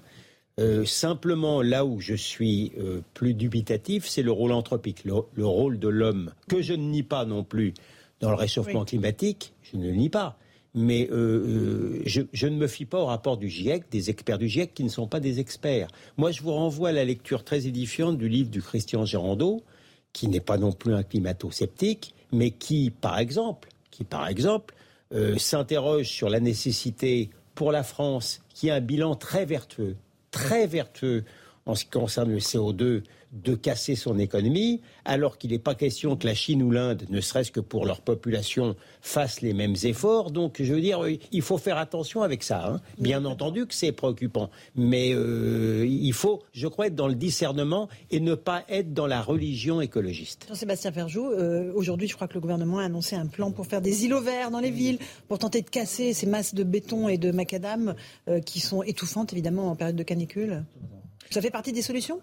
Bien sûr que ça fait partie des solutions. L'adaptation fait partie euh, des solutions, bien, sûr, bien plus que les discours euh, catastrophistes, apocalyptiques et qui relèvent un peu d'un messianisme comme on en a connu d'autres dans l'histoire et qui d'ailleurs euh, mène plutôt à l'inaction politique qui ne la qui ne la motive. Il faut s'adapter, il faut rendre nos villes plus résilientes, par exemple face aux inondations aussi, parce que quoi qu'il en mm-hmm. soit, le dérèglement climatique, il est là. On peut discuter effectivement de ses origines ou de la proportion, parce que ce sont des questions qui sont posées par un certain nombre de scientifiques qui sont tout à fait sérieux. D'ailleurs, aucun scientifique ne dit que une vague de chaleur prise isolément d'un ensemble statistique peut être imputée en soi au dérèglement, au dérèglement climatique. Mais ce qui compte, c'est de s'adapter et de ne pas rentrer dans cette espèce de logique. Regardez, tout est catastrophique parce qu'elle est très morale. En réalité, elle relève de la morale. il y a quelque chose d'assez euh, toxique mm. de ce point de vue-là, parce que quand on se met dans cette logique de tout est foutu, on va tous euh, périr euh, dans d'atroces souffrances, on ne construit rien. Et ça relève quand même de ça, parce que bien souvent, c'est un discours qui politiquement est capturé par des gens qui en réalité sont juste marxistes, qui veulent faire passer leur vision marxiste, comme ils l'ont eu à d'autres moments de l'histoire. Et donc maintenant, c'est plus le prolétariat qui veulent sauver, c'est la planète qui, soit dit en passant, n'a aucun sens. La planète, elle explosera un jour, et puis la planète, elle a déjà tué 11 espèces d'hominidés. Bon, terminé, Jean-Sébastien. Non, mais, non, mais c'est important. C'est important parce que quand on dit qu'on veut sauver la planète, ça n'a strictement aucun sens. Vous savez, un jour, la Tour Eiffel, elle n'existera plus parce qu'il y a une autre plaque tectonique qui sera passée dessus, hein, si on raisonne en millions d'années. Donc, cette espèce de logique sur la planète qui serait bienveillante, la planète a tué 11 des, enfin, 11 des, oui, nous sommes la douzième espèce d'hominidés qui ont existé avant nous. Donc, la planète qui serait bienveillante et l'homme qui serait mauvais, c'est un discours qui n'a aucune espèce de rapport avec le réel et surtout qui nous empêche justement de faire face aux problèmes tels qu'ils se posent. Oui, je ne voudrais pas qu'on refasse à 5 sur ce plateau le débat du GIEC. Hein. c'est des experts qui sont nommés par chacun des pays, donc y compris des experts qui sont nommés par des pays euh, plus climato-sceptiques. Il y a des Saoudiens, il y a des gens qui sont nommés par les, Indiens, les Chinois, et ils arrivent à un consensus. Et donc probablement, et donc probablement que les rapports du GIEC. Non, non, mais moi je parle. Non, mais je répondais à Gilles Goldanet qui parlait du GIEC. Et donc on est probablement sous une sous-estimation qu'une surestimation. Donc bien évidemment que c'est un enjeu, euh, et c'est un enjeu de réduire nos, nos, nos, nos parts d'émissions, bien, bien qu'il y ait d'autres facteurs que le facteur humain. C'est le seul sur lequel on ait une marge de manœuvre. Donc c'est évident qu'il faut être engagé là-dessus. Euh, par rapport aux efforts des Occidentaux, par rapport aux autres pays, bien sûr qu'il faut qu'on soit sur, en, première ligne. D'abord parce que c'est mhm. presque une justice climatique. Vous savez, le CO2 s'accumule dans l'atmosphère. Donc nous en avons émis parce que nous avons commencé nos révolutions industrielles bien plus que les pays, que les pays émergents. Et maintenant, deuxièmement, parce que c'est aussi un impératif économique pour nous. C'est parce que comme ça que nous serons demain les champions d'une économie qui sera forcément décarbonée. Après, je voulais faire juste un tout petit point politique, parce que cette canicule, on a vu qu'aux élections de, de dimanche dernier, lorsque les jeunes votent pour la NUP, ils votent surtout pour l'écologie. C'est ce que nous montrent les, les, les enquêtes d'opinion. C'est pas du tout sur les. Voilà. C'est plutôt. Non, non, c'est là, pour les jeunes. Or, il y a un enjeu très important, je pense, pour Emmanuel Macron à montrer pour dimanche prochain, s'il veut récupérer de l'électorat jeune, qu'il est bon sur les questions écologiques. justement, ça, ça, me fait la transition avec ce qu'on va faire dans un instant. On entendra Emmanuel Macron qui, sur le tarmac, devant son avion, a pris la parole pour appeler les Français au sursaut républicain. A tout de suite dans Punchline sur Europe 1 et sur CNews. On se retrouve euh, sur euh, Punchline Europe 1 et CNews avec euh, Jean-Sébastien Ferjou du site Atlantico, Gilles Maintré, essayiste, Maître Golnadel et Jean Garrigue du comité d'histoire parlementaire. On va écouter Emmanuel Macron, le président de la République, est parti en voyage en Roumanie, en Moldavie. Il doit atterrir dans quelques instants en Roumanie. Il va visiter des, soldats français positionnés dans ce pays. Et avant de partir, il a pris la parole sur le tarmac de l'aéroport du Bourget devant son avion présidentiel pour évoquer la situation internationale, mais aussi, bien sûr, pour évoquer l'intérêt supérieur de la nation. Il demande aux Français une majorité solide. Écoutez-le. Le choix que vous aurez à faire ce dimanche 19 juin est plus crucial que jamais. J'entends les inquiétudes, les difficultés qui se sont exprimées. Et je respecte chaque voix, chaque sensibilité. Mais parce qu'il en va de l'intérêt supérieur de la nation, je veux aujourd'hui vous convaincre de donner dimanche une majorité solide au pays. Nous sommes à l'heure des choix. Et les grands choix ne se font jamais par l'abstention. J'en appelle donc à votre bon sens et au sursaut républicain. Ni abstention, ni confusion, mais clarification. Dimanche, aucune voix ne doit manquer à la République. Dimanche, je compte sur vous pour doter notre pays d'une majorité solide afin d'affronter tous les défis de l'époque et de bâtir l'espoir. Voilà pour les mots d'Emmanuel Macron. Maître Golnadel, vous avez écouté attentivement, euh, j'ai vu ça, toujours. le président de la République. Ni abstention ni confusion, mais clarification. Et puis surtout, il évoque l'intérêt supérieur de la nation. Est-ce qu'il n'est pas un peu tard pour ça Ah oui. Pour sonner le tocsin je, pense même que c'est trop tard. D'abord, c'est vraiment, c'est très élevé. Hein. Il ne rentre pas dans les détails. Euh, l'intérêt, autrement dit, il faut, il faut qu'il ait la majorité. On pourrait. Sinon, c'est le chaos. Un esprit chagrin pourrait penser que la référence à la République fait, euh, laisserait à penser peut-être qu'il considère que son principal adversaire, la NUP, n'est pas républicaine, mais enfin c'est un peu tard pour maintenant dire euh, ce que je pense moi. Euh, ce que vous avez écrit dans le Figaro aujourd'hui. Voilà où a mené la complaisance bah de Macron et des siens envers Mélenchon. Je vous remercie d'y faire référence, vous êtes bonne lecture. La réalité, c'est que je reproche effectivement à Macron et à la Macronie de ne pas avoir, d'avoir finalement fait des cadeaux gratuits à Monsieur Mélenchon, de n'avoir aucun esprit, aucun esprit critique. Il n'a pas, il pas dit dans le présent, dans le passé, qui était Monsieur Mélenchon ni, ni son, sa, sa, dilection pour euh, Chavez, Castro et Maduro, ni son islamo-gauchisme, ni le fait que ses, ses, partisans ont invité l'antisémite Corbyn à Paris. Enfin, il y avait tout un sujet qui était de nature quand même, qui était de nature quand même à décrédibiliser son principal adversaire. Il n'y a pas eu de barrage euh, contre l'extrême gauche comme il l'avait fait contre, contre la soi-disant extrême droite. il n'a mené, d'ailleurs comme les droites, il n'a mené aucun combat culturel. Et, on est là aujourd'hui. La, seule chose qu'il ait faite, c'est de remplacer le républicain et laïque euh, euh, de, ministre de l'Éducation nationale par un indigéniste racialiste. C'est quand même, c'est quand même. Pourquoi On l'écoutera dans un instant. Donc, pourquoi, d'une certaine manière, on a l'impression, parce que je ne suis même pas sûr qu'il s'agit uniquement d'une mauvaise tactique. Je pense que profondément, il y a, alors évidemment, on pourrait dire que M. Macron, c'est un, M. Mélenchon, euh, évidemment beaucoup plus poli, beaucoup plus urbain, qui n'est pas, pas dans l'outrance, mais malgré tout, il y en a un qui dit que la police tue, et il y en a un autre qui disait, un journal pour jeunes, qu'il y avait des contrôles aux faciès, etc. Il n'y a pas, comme j'ai déjà dit, des, des, kilomètres entre les deux. Donc on comprend parfaitement que, alors que euh, qu'on continue à dire qu'on continue à dire que entre, entre, euh, entre la, la, NUP et le, et le Rassemblement national, c'est pas la même chose et qu'il faut voter pour la NUP ni en matière stratégique, ni, ni, même sur le plan de la tactique électorale, ça me paraît très habile et politiquement très moral. Gilles Maintré, est-ce que cette allocution au pied de son avion est une bonne initiative Est-ce que ça peut faire venir les abstentionnistes, euh, plus d'un Français sur deux, euh, aux urnes dimanche, ou est-ce que c'est un peu peine perdue au fond?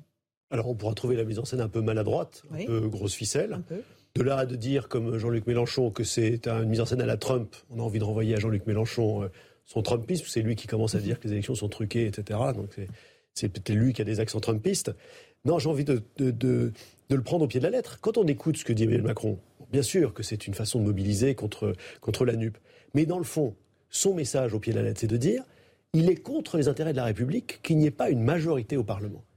Si jamais je n'ai qu'une majorité relative, ça serait contre l'intérêt de la nation. C'est une lecture très particulière des institutions. C'est vrai que jusqu'à présent, il y a eu, sauf l'exemple de 88, des majorités au Parlement. Mais dans le fond, si ce n'était pas le cas, si demain, euh, relative. En marche, enfin oui. ensemble, était obligé de passer à un accord de coalition avec, par exemple, les Républicains, dans un scénario où, effectivement, il manquerait 20, 30, Ce serait pas l'apocalypse. voix. Est-ce que ça serait vraiment l'apocalypse et la fin de la nation? On voit que ça fait peur à Emmanuel Macron, bien sûr, que c'est un scénario auquel il ne s'était pas préparé et qui est en train d'arriver comme un train. Euh, moi, je dis au contraire, peut-être que c'est ce que c'est les Français quand ils parlent de vouloir une cohabitation. Il dit le désordre plus... français ne doit pas s'ajouter au désordre mondial. Oui. Est-ce que, est que, ce serait un, est-ce que un accord de coalition serait un désordre? Est-ce que j'ai une tête de désordre, dirait Jean-Luc Mélenchon? Oui, ou même, est-ce que, oui, une fois de plus, parce que le scénario le plus probable, aujourd'hui, on sait mm -hmm. qu'il n'est pas possible que la NUP euh, est, est, une, est, une, majorité euh, dimanche prochain. Non, mais, mais ce, qui est possible en revanche, ce qui est possible en revanche, c'est qu'il y ait besoin d'avoir une coalition au Parlement. Mmh. Et c'est ça qui fait peur à Emmanuel Macron. Alors, Jean Garrigue et après Jean-Sébastien Fargeau. Complètement d'accord avec ce qui, est, ce qui, a été dit. Et je, je, moi, je vais encore plus loin. C'est-à-dire, je, je, souhaite que euh, l'ensemble n'ait pas la majorité euh, absolue. En tout cas, je souhaite que Renaissance n'ait pas la majorité absolue et que euh, Emmanuel Macron soit obligé de re réinstaurer un système de négociation, de transaction pour, pour gouverner. Euh, il a eu une, une, présidence verticale qui a produit les effets négatifs que l'on sait, qui a surtout contribué à délégitimer encore plus ce qu'était la, la, vie parlementaire. Et ce serait donc une bonne chose, finalement, que euh, ce qu'il appelle le, le, le, désordre se produise. Mmh. Euh, alors, est-ce que c'est ça qu'il appelle le désordre? Moi, j'ai l'impression que cette, cette intervention, c'est vrai, euh, mal mal organisée sur, sur, sur, sur la forme. J'ai l'impression que cette, cette mmh. intervention de dernière minute, elle, elle est euh, ciblée NUP. Donc c'est clair. Donc ça veut dire que le désordre, c'est la NUP. Et là, sur ce point-là, à partir de tout ce qui a été dit par mon excellent euh, collègue, euh, on peut considérer effectivement qu'il y a un vrai risque avec la NUP, y compris, y compris dans le fonctionnement de la vie parlementaire, qui est quand même le poumon de la vie politique en France, qui devrait être le poumon de la vie politique. Quand on voit ce que c'est que la NUP, ses idées, et la manière dont Jean-Luc Mélenchon et ses amis ont, brutalisé euh, le, le, débat public depuis, depuis cinq ans, moi, je, je, me dis qu'effectivement, il y a un risque de désordre dans bon. la, la, vie politique. On va, on va, juste écouter Marine Le Pen. Je vous passe la parole ensuite Jean-Sébastien Ferjou, parce qu'elle, elle, elle se, évidemment, elle s'insurge contre la consigne de tout sauf Marine Le Pen, qui est à nouveau en vigueur pour euh, ce second tour des législatives. Elle explique que, euh, que c'est un peu comme euh, une AG à la fac de Tolbiac en permanence. Écoutons euh, la patronne, enfin, l'ex-patronne du Rassemblement national. Comment les électeurs peuvent s'y retrouver? Je veux dire, il n'y a, a, pas un seul responsable de la République En Marche qui dit la même chose. Il y a un seul, il n'y en a pas un qui dit la même chose. Donc j'ai été amené à dire ce matin, mais est-ce qu'il y a un pilote dans l'avion? Ou est-ce que c'est n'importe qui dit n'importe quoi? C'est déjà l'AG, quoi. Ils ont été contaminés par l'extrême gauche. Euh, la République En Marche, c'est l'AG. C'est l'AG de Tolbiac, quoi. Voilà. Euh, chacun dit ce qu'il veut, fait ce qu'il veut. Enfin, tout ça, le, tout ça n'a ni queue ni tête. Euh, Jean-Sébastien Ferjot, elle a raison quand elle dit ça. Elle dit euh, il n'y en a pas un qui dit la même chose. Bon, ça c'est pas faux. euh, ils ne sont pas d'accord sur les consignes, n'étaient pas d'accord sur les consignes. Oui, elle joue sur du velours, ça fait partie du registre, du registre électoral incontestablement. Donc elle a intérêt à appuyer sur les failles de l'adversaire. Moi, ce qui me choque dans la logique et dans la rhétorique du, du gouvernement, c'était cette espèce de déséquilibre qu'il y avait entre pas une voix pour le Rassemblement national. En revanche, la question ne se pose que de manière très subliminale sur la NUPS. Alors que, encore une fois, on peut ne pas du tout apprécier ni les valeurs de Madame Le Pen, ni le programme de Madame Le Pen. En tant que libéral, je trouve que son programme économique, notamment, euh, n'est absolument pas désirable. Mais sans pour autant considérer qu'elle est en dehors du champ républicain. Parce que je veux bien que si on se projette 30 ans, 40 ans en arrière, en regardant qui était Jean-Marie Le Pen, à ce moment-là, la question se posait certainement. Mais Madame Le Pen, elle a eu beaucoup plus de courage que Monsieur Macron. Monsieur Macron, on a vu qu'il a eu de la peine hein, à se défaire d'Alexandre Benalla ou à X ou X des gens qui l'entouraient et à qui il était reproché des choses. Marine Le Pen, elle n'a pas hésité à exclure son père, qui était le fondateur du parti, du parti pour précisément rompre avec la ligne politique qu'il incarnait lui. Donc encore une fois, on peut souhaiter qu'elle soit battue. Ça, euh, c'est a fortiori, Emmanuel Macron est dans son rôle puisqu'ils sont adversaires euh, politiques. Mais considérer qu'elle est en dehors du champ républicain, en ne se posant aucune question sur justement les complaisance de l'ANUPS vis-à-vis euh, de l'insurrection, d'un troisième tour qui serait dans la rue, de l'antisémitisme, vis-à-vis euh, d'une vision de la République qui a beaucoup plus à voir avec le communautarisme que la vision euh, traditionnelle française, ça me paraît effectivement choquant. Et surtout, surtout, je pense que dans les institutions françaises, il y a quelque chose qui devient problématique. C'est-à-dire qu'à partir du moment où vous avez un bloc central, de facto, nous avons créé des institutions qui excluent des gens. C'est-à-dire il n'y a plus d'alternance possible.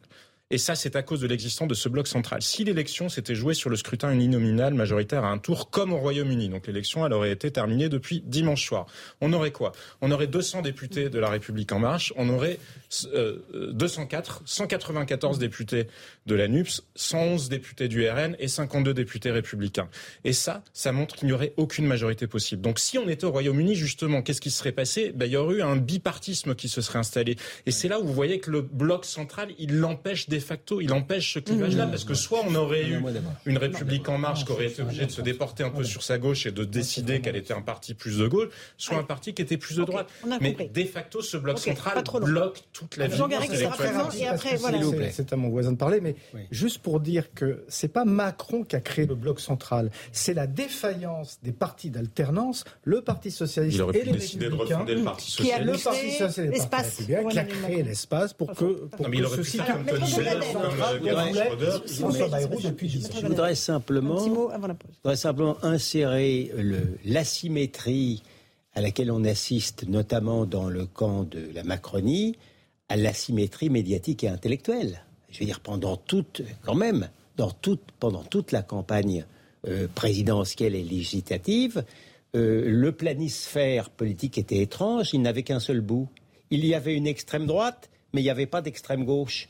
Euh, vous écoutez l'audiovisuel de service public, vous lisez Le Monde, Le, Monde d'hier euh, appelait, euh, au, barrage contre l'extrême droite et incluait monsieur Mélenchon dans le camp républicain. Sur l'audiovisuel de service public, on disait, on ne disait pas, on n'a jamais dit que monsieur Mélenchon d'extrême gauche. Il était, il était soit la gauche, soit la gauche de la gauche, soit extrêmement hardiment la gauche radicale. C'est dans ce cadre médiatique et intellectuel proche de la décérébration et de l'asymétrie totale que M. Macron lui-même évolue. Il ne faut quand même pas l'oublier. Gilles un tout petit mot pour. Euh, non, non, juste pour euh, dire euh, tout à fait d'accord avec ce que dit Jean-Sébastien Ferjou, parce que on voit à quel point le système, finalement, rend très difficile des, logiques d'alternance. Et, mais c'est là peut-être aussi l'intelligence du citoyen, j'ai envie de dire. C'est que malgré ça, malgré cette logique. Implacable qui aurait dû à nouveau donner une majorité absolue à En Marche par cette logique d'être un parti pivot central, ben cette intelligence du citoyen va faire que, contre toute attente, dimanche, très probablement, il n'aura pas la majorité absolue et il va falloir trouver une autre façon de gouverner euh, avec, avec d'autres, avec euh, un accord de coalition probablement comme c'est le cas dans tous les autres les pays, européens. C'est pas un cas avec d'autres modes de Vous avez raison, mais juste un mot pour avoir une coalition. Encore faut-il avoir un programme clair. Les Allemands, ils sont capables de négocier les choses. Ils ont des programmes. Pour l'instant, pas de programme. Allez, 18h30 sur Europe 1 et sur CNews, le rappel des titres de l'actualité. Sandra Chombo.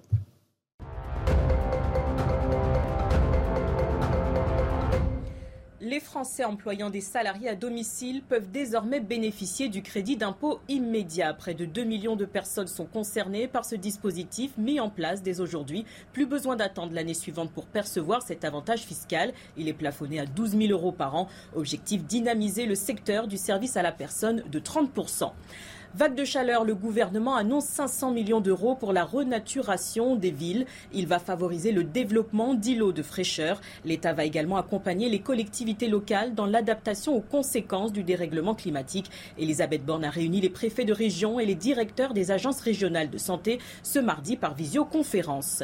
La pollution de l'air réduit l'espérance de vie mondiale de deux ans. Le constat provient d'une étude américaine publiée aujourd'hui. Ces microparticules ont été classées cancérigènes par les Nations Unis en 2013. Elles pénètrent dans les poumons et s'introduisent dans le sang. Elles peuvent provoquer des maladies respiratoires et cardiovasculaires.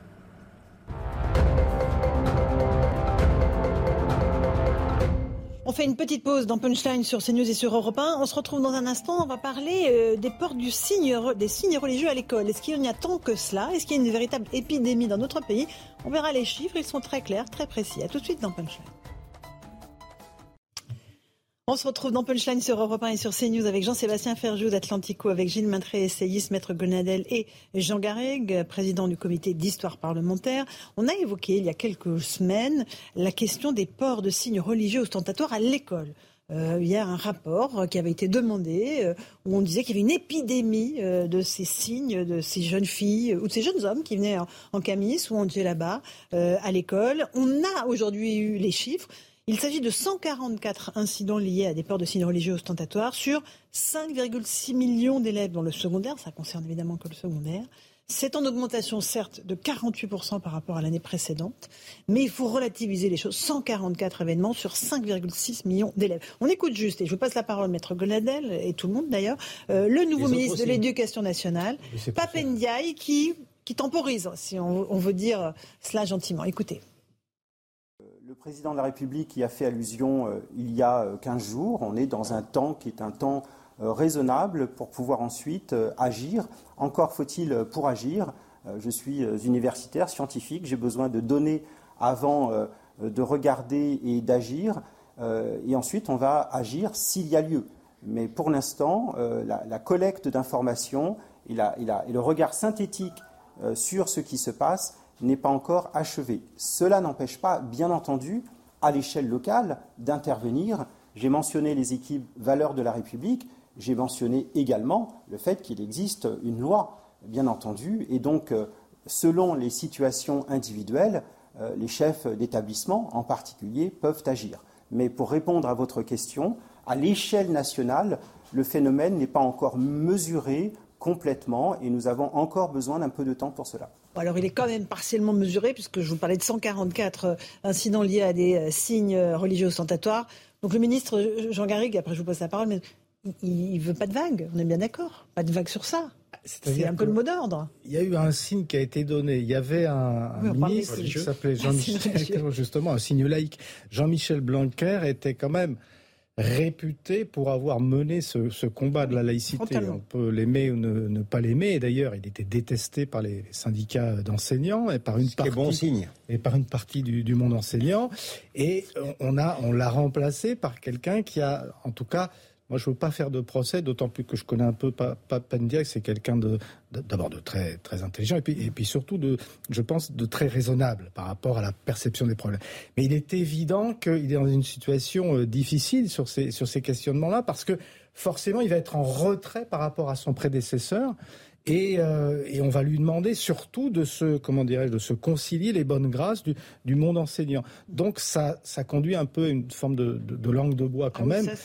même si derrière, c'est vrai qu'on est quand même 144 cas sur des, millions, donc il faut. Alors, juste mettre Gonadel là-dessus, 144 cas. C'est pas l'épidémie qu'on nous décrivait. Il y a plusieurs choses. D'abord, en, ce qui concerne M. Blanquer, quelqu'un qui est détesté par les syndicats euh, ne peut pas être tout à fait mauvais.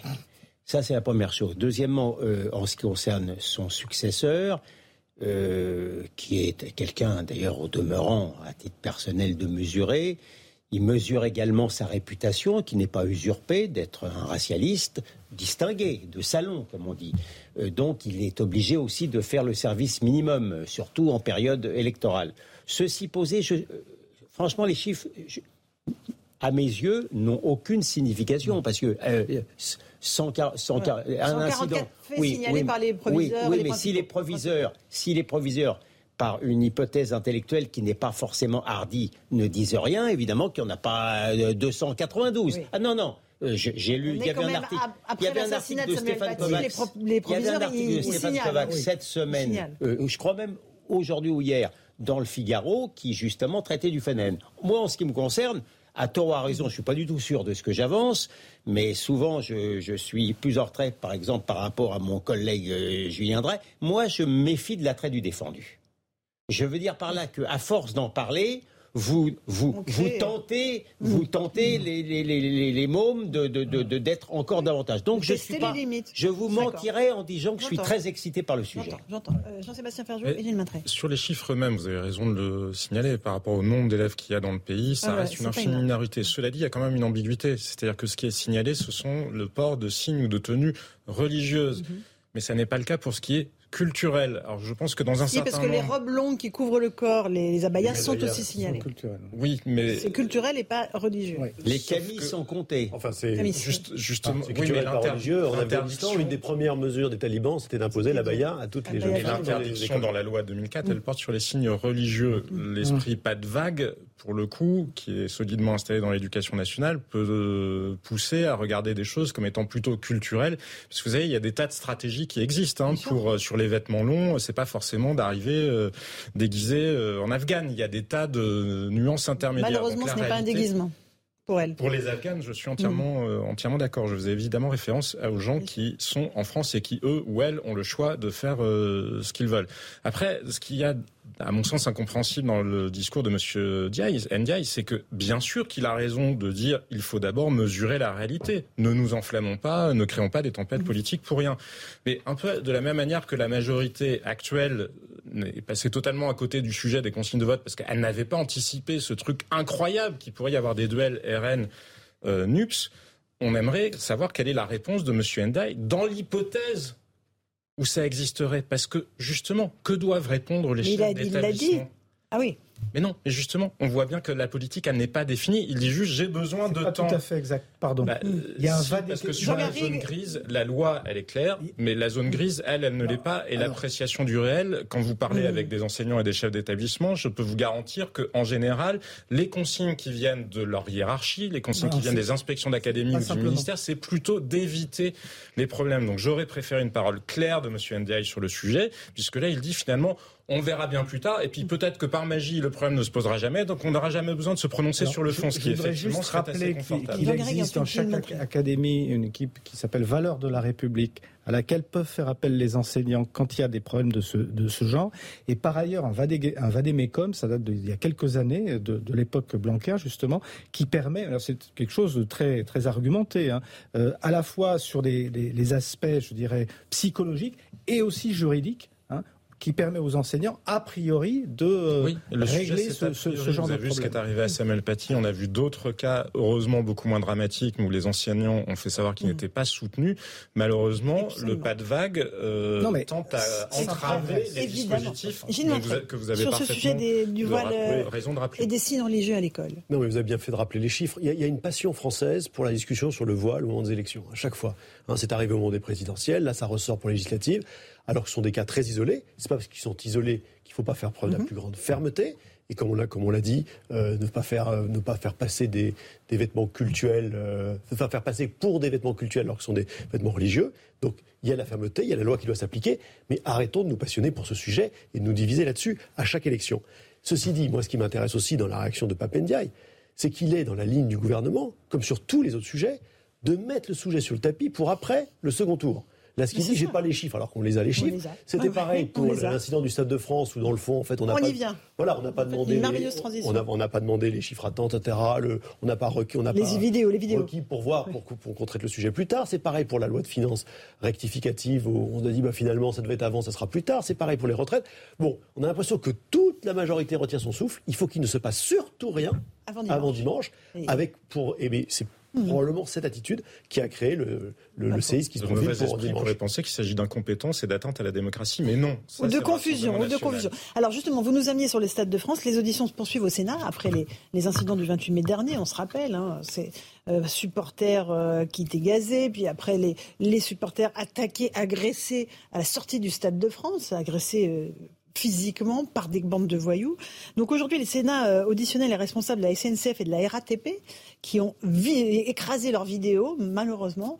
Euh, mais finalement, euh, vous allez voir avec ce sujet de Geoffrey Defebvre qu'il n'y avait rien, a priori, sur ces images. Écoutez-les.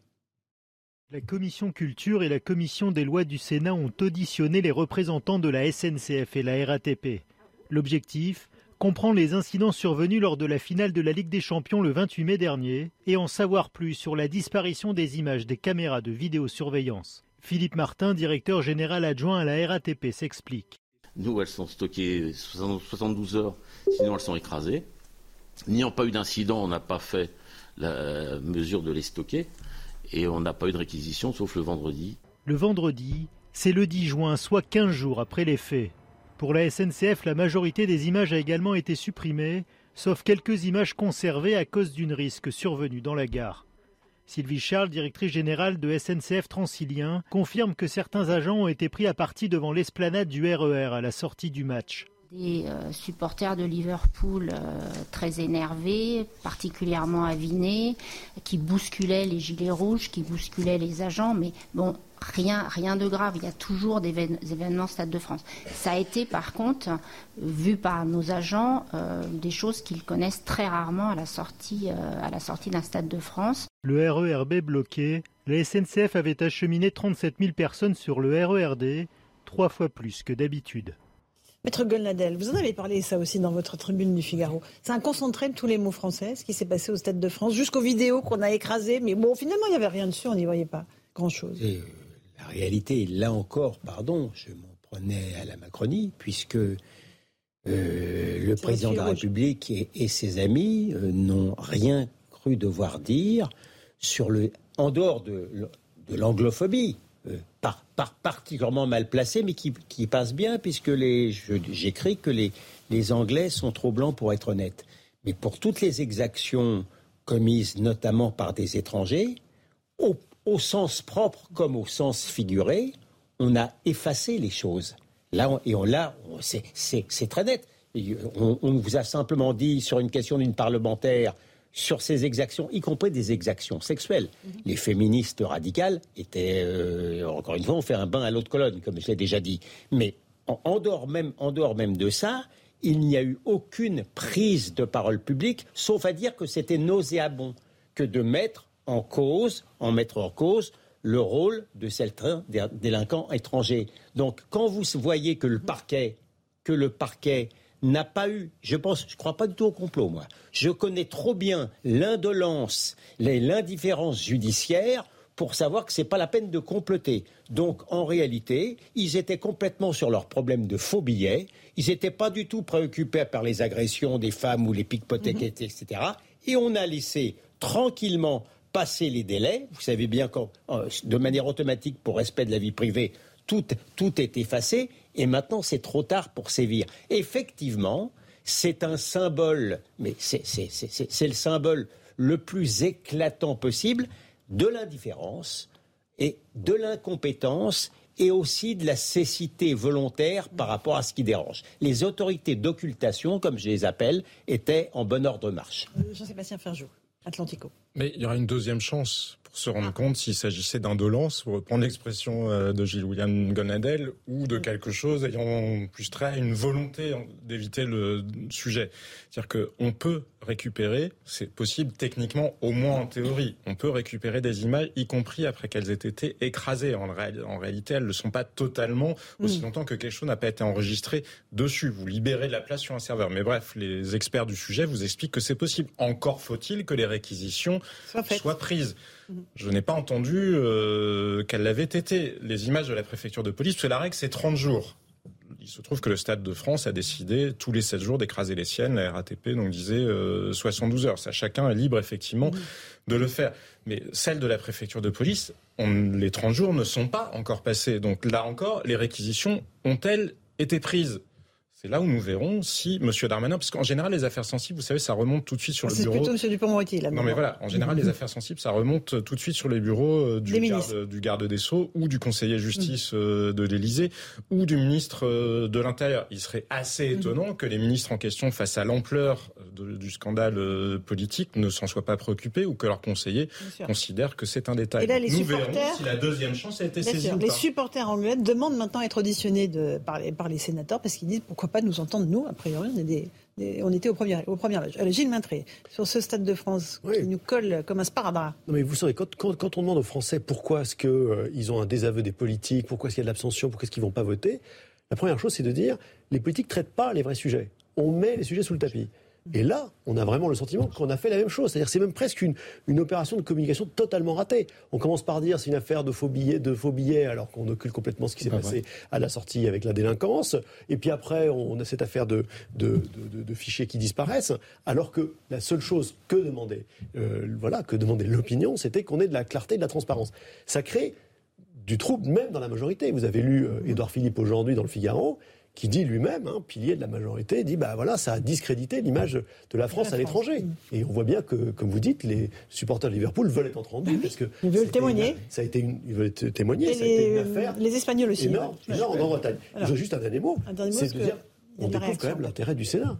Mm. Heureusement qu'il y a le Sénat. Heureusement ah qu'il y a les commissions d'enquête. C'est bien les contre-pouvoirs finalement. Voilà, on les avait vus au moment de l'affaire Benalla, on les voit très en forme en ce on moment. Les voit au moment, du Covid, ils ont, ils ont très bien bossé. Et donc aujourd'hui, ils essayent de mettre Et la lumière sur jaunes aussi. Maître Gonnet, vous n'êtes pas du tout d'accord avec ce qu'il vient de dire Pas du tout, je ne suis pas d'accord. Je ne suis pas d'accord parce que euh, on ne peut pas crier uniquement haro sur les politiques. Il faut voir dans quel bain idéologique les politiques baignent pendant, euh, pendant plusieurs jours dans un cadre médiatique il était hors de question. Il y a eu la fâcheuse sphère qui a montré les vidéos et qui a obligé finalement les autorités d'occultation à regarder les choses, mais pendant plusieurs jours, je vous mets au défi, de, notamment dans le monde, vous n'avez rien eu, strictement rien eu sur les exactions euh, contre, contre notamment les supporters anglais, on parlait de la billetterie, et même maintenant, au moment où je vous parle, je n'ai pas trouvé un article sur les agressions sexuelles de la part d'un journal qui se targue d'être très féministe. Donc on voit bien que les, politiques qui sont pas, ils ne vivent pas en dehors du monde,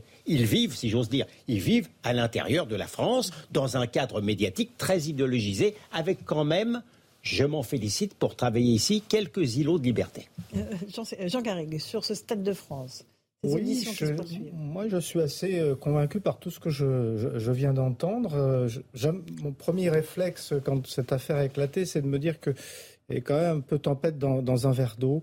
Mais je me dis que cette tempête, elle révèle euh, ce, ce, ce, ce tropisme de, de l'opacité, de l'occultation euh, de, de, de, la part des pouvoirs publics comme de la haute administration française. C'est une vieille, une vieille tradition française qui a, qui est, toutes les affaires ont été marquées par ce, cette tentation de, de l'omerta, de, de, de, ne pas révéler les vraies responsabilités, etc. Et c'est dommage que Emmanuel Macron, qui se présentait comme un, président du nouveau monde et un président de la transparence, euh, n'ait pas résolu ce problème et l'ait peut-être même aggravé avec sa, présidence verticale. Alors, à sa décharge, on est dans une période électorale et euh, il ne faut pas s'étonner que ce, cet énorme défaut euh, de, de, nos pouvoirs publics se soit révélé euh, à ce moment-là. Mais je rejoins aussi euh, Gilles William, tout ça dans un bain idéologique qui ne prédisposait pas évidemment, je dirais, les réactions des pouvoirs publics à une forme de lucidité. Parce que effectivement, ça mettait en relief un certain nombre de problèmes, de tensions qui qui dérangent, qui dérangent et qui font et qui font Ça veut dire qu'on ne saura jamais ce qui s'est passé réellement au Stade de France? Je pense qu'il y a des moyens de le faire. Le Sénat a les moyens de le faire. Vous savez que les registres, si on mm. prend juste sur ce point-là, les registres de police existent, les registres de gendarmerie existent. Ne serait-ce que sur les chiffres annoncés par M. Darmanin sur le nombre de membres des forces de l'ordre qui étaient sur le terrain. Beaucoup de gens, quand on en parle à la haute hiérarchie de la gendarmerie ou de la haute hiérarchie euh, policière, émettent des doutes pudiques sur le sujet en disant ça paraît peu vraisemblable qu'il y ait eu autant de gens que ce que le ministre nous dit. Mais dans une démocratie, ça me semble absolument essentiel de vérifier, pas juste pour le plaisir de montrer qu'un ministre a menti, ça on s'en fiche, ça arrive. En revanche, euh, ça n'est pas une tempête. Dans... Non, mais ça n'est pas une tempête. Dans le principe de responsabilité, ça existe, et surtout, ça n'est pas une tempête dans un verre d'eau, parce que derrière, ce sont, c'est un condensé des problèmes de la société française. C'est pas juste un événement un soir ça peut arriver des accidents euh, dans la vie. Là, c'est autre chose. Le déni de l'insécurité, le déni euh, de, de, la désorganisation euh, de l'État ou de la mauvaise organisation justement des forces de l'ordre, parce que les ordres qui sont donnés ne sont pas ne sont pas les bons. Ça, ça n'est pas une tempête dans un verre d'eau. On n'arrête pas quand vous parlez à des gens. Regardez, là, on me racontait encore il y a deux jours un gamin, 15 ans, dans le 15e arrondissement, rue du Théâtre, midi et demi, se fait braquer par deux autres gamins de 15 ans avec un couteau, une lame de 10 cm. Mais qu'est-ce qui est arrivé? Il se trouve qu'ils ont été arrêtés, les deux qui avaient la lame de 10 cm. Qu'est-ce qui leur est arrivé? Rien. Ils ont été renvoyés chez eux alors que c'était la troisième fois qu'ils étaient arrêtés. Ces questions-là, ce ne sont pas des questions qui relèvent de la tempête dans un verre d'eau et ce sont des questions qui, dans le cadre d'une campagne euh, législative, d'une fortiori d'une campagne présidentielle, on aurait aimé le président de la République pour dire quelle est la politique pénale qu'il entend mettre en œuvre là-dessus on ne le sait pas. inutile de répéter comme un mantra, j'ai bien dit justement que le, mon premier réflexe c'était de me dire que peut-être on avait un peu exagéré les choses, mais qu'en fait cette affaire révèle effectivement les lacunes de notre système et de notre omerta française. Merci à tous les quatre d'avoir participé à Punchline sur Europe 1 et sur CNews. Je vous retrouve dans un instant euh, sur Europe 1 pour la suite de nos débats et Christine Kelly vous retrouve sur CNews pour Face à l'info. Bonne soirée sur nos deux antennes. Hey, it's Paige DeSorbo from Giggly Squad. High quality fashion without the price tag. Say hello to Quince. I'm snagging high-end essentials like cozy cashmere sweaters, sleek leather jackets, fine jewelry, and so much more. With Quince being 50 to 80% less than similar brands. And they partner with factories that prioritize safe, ethical, and responsible manufacturing. I love that. Luxury quality within reach. Go to quince.com slash style to get free shipping and 365 day returns on your next order. Quince.com slash style.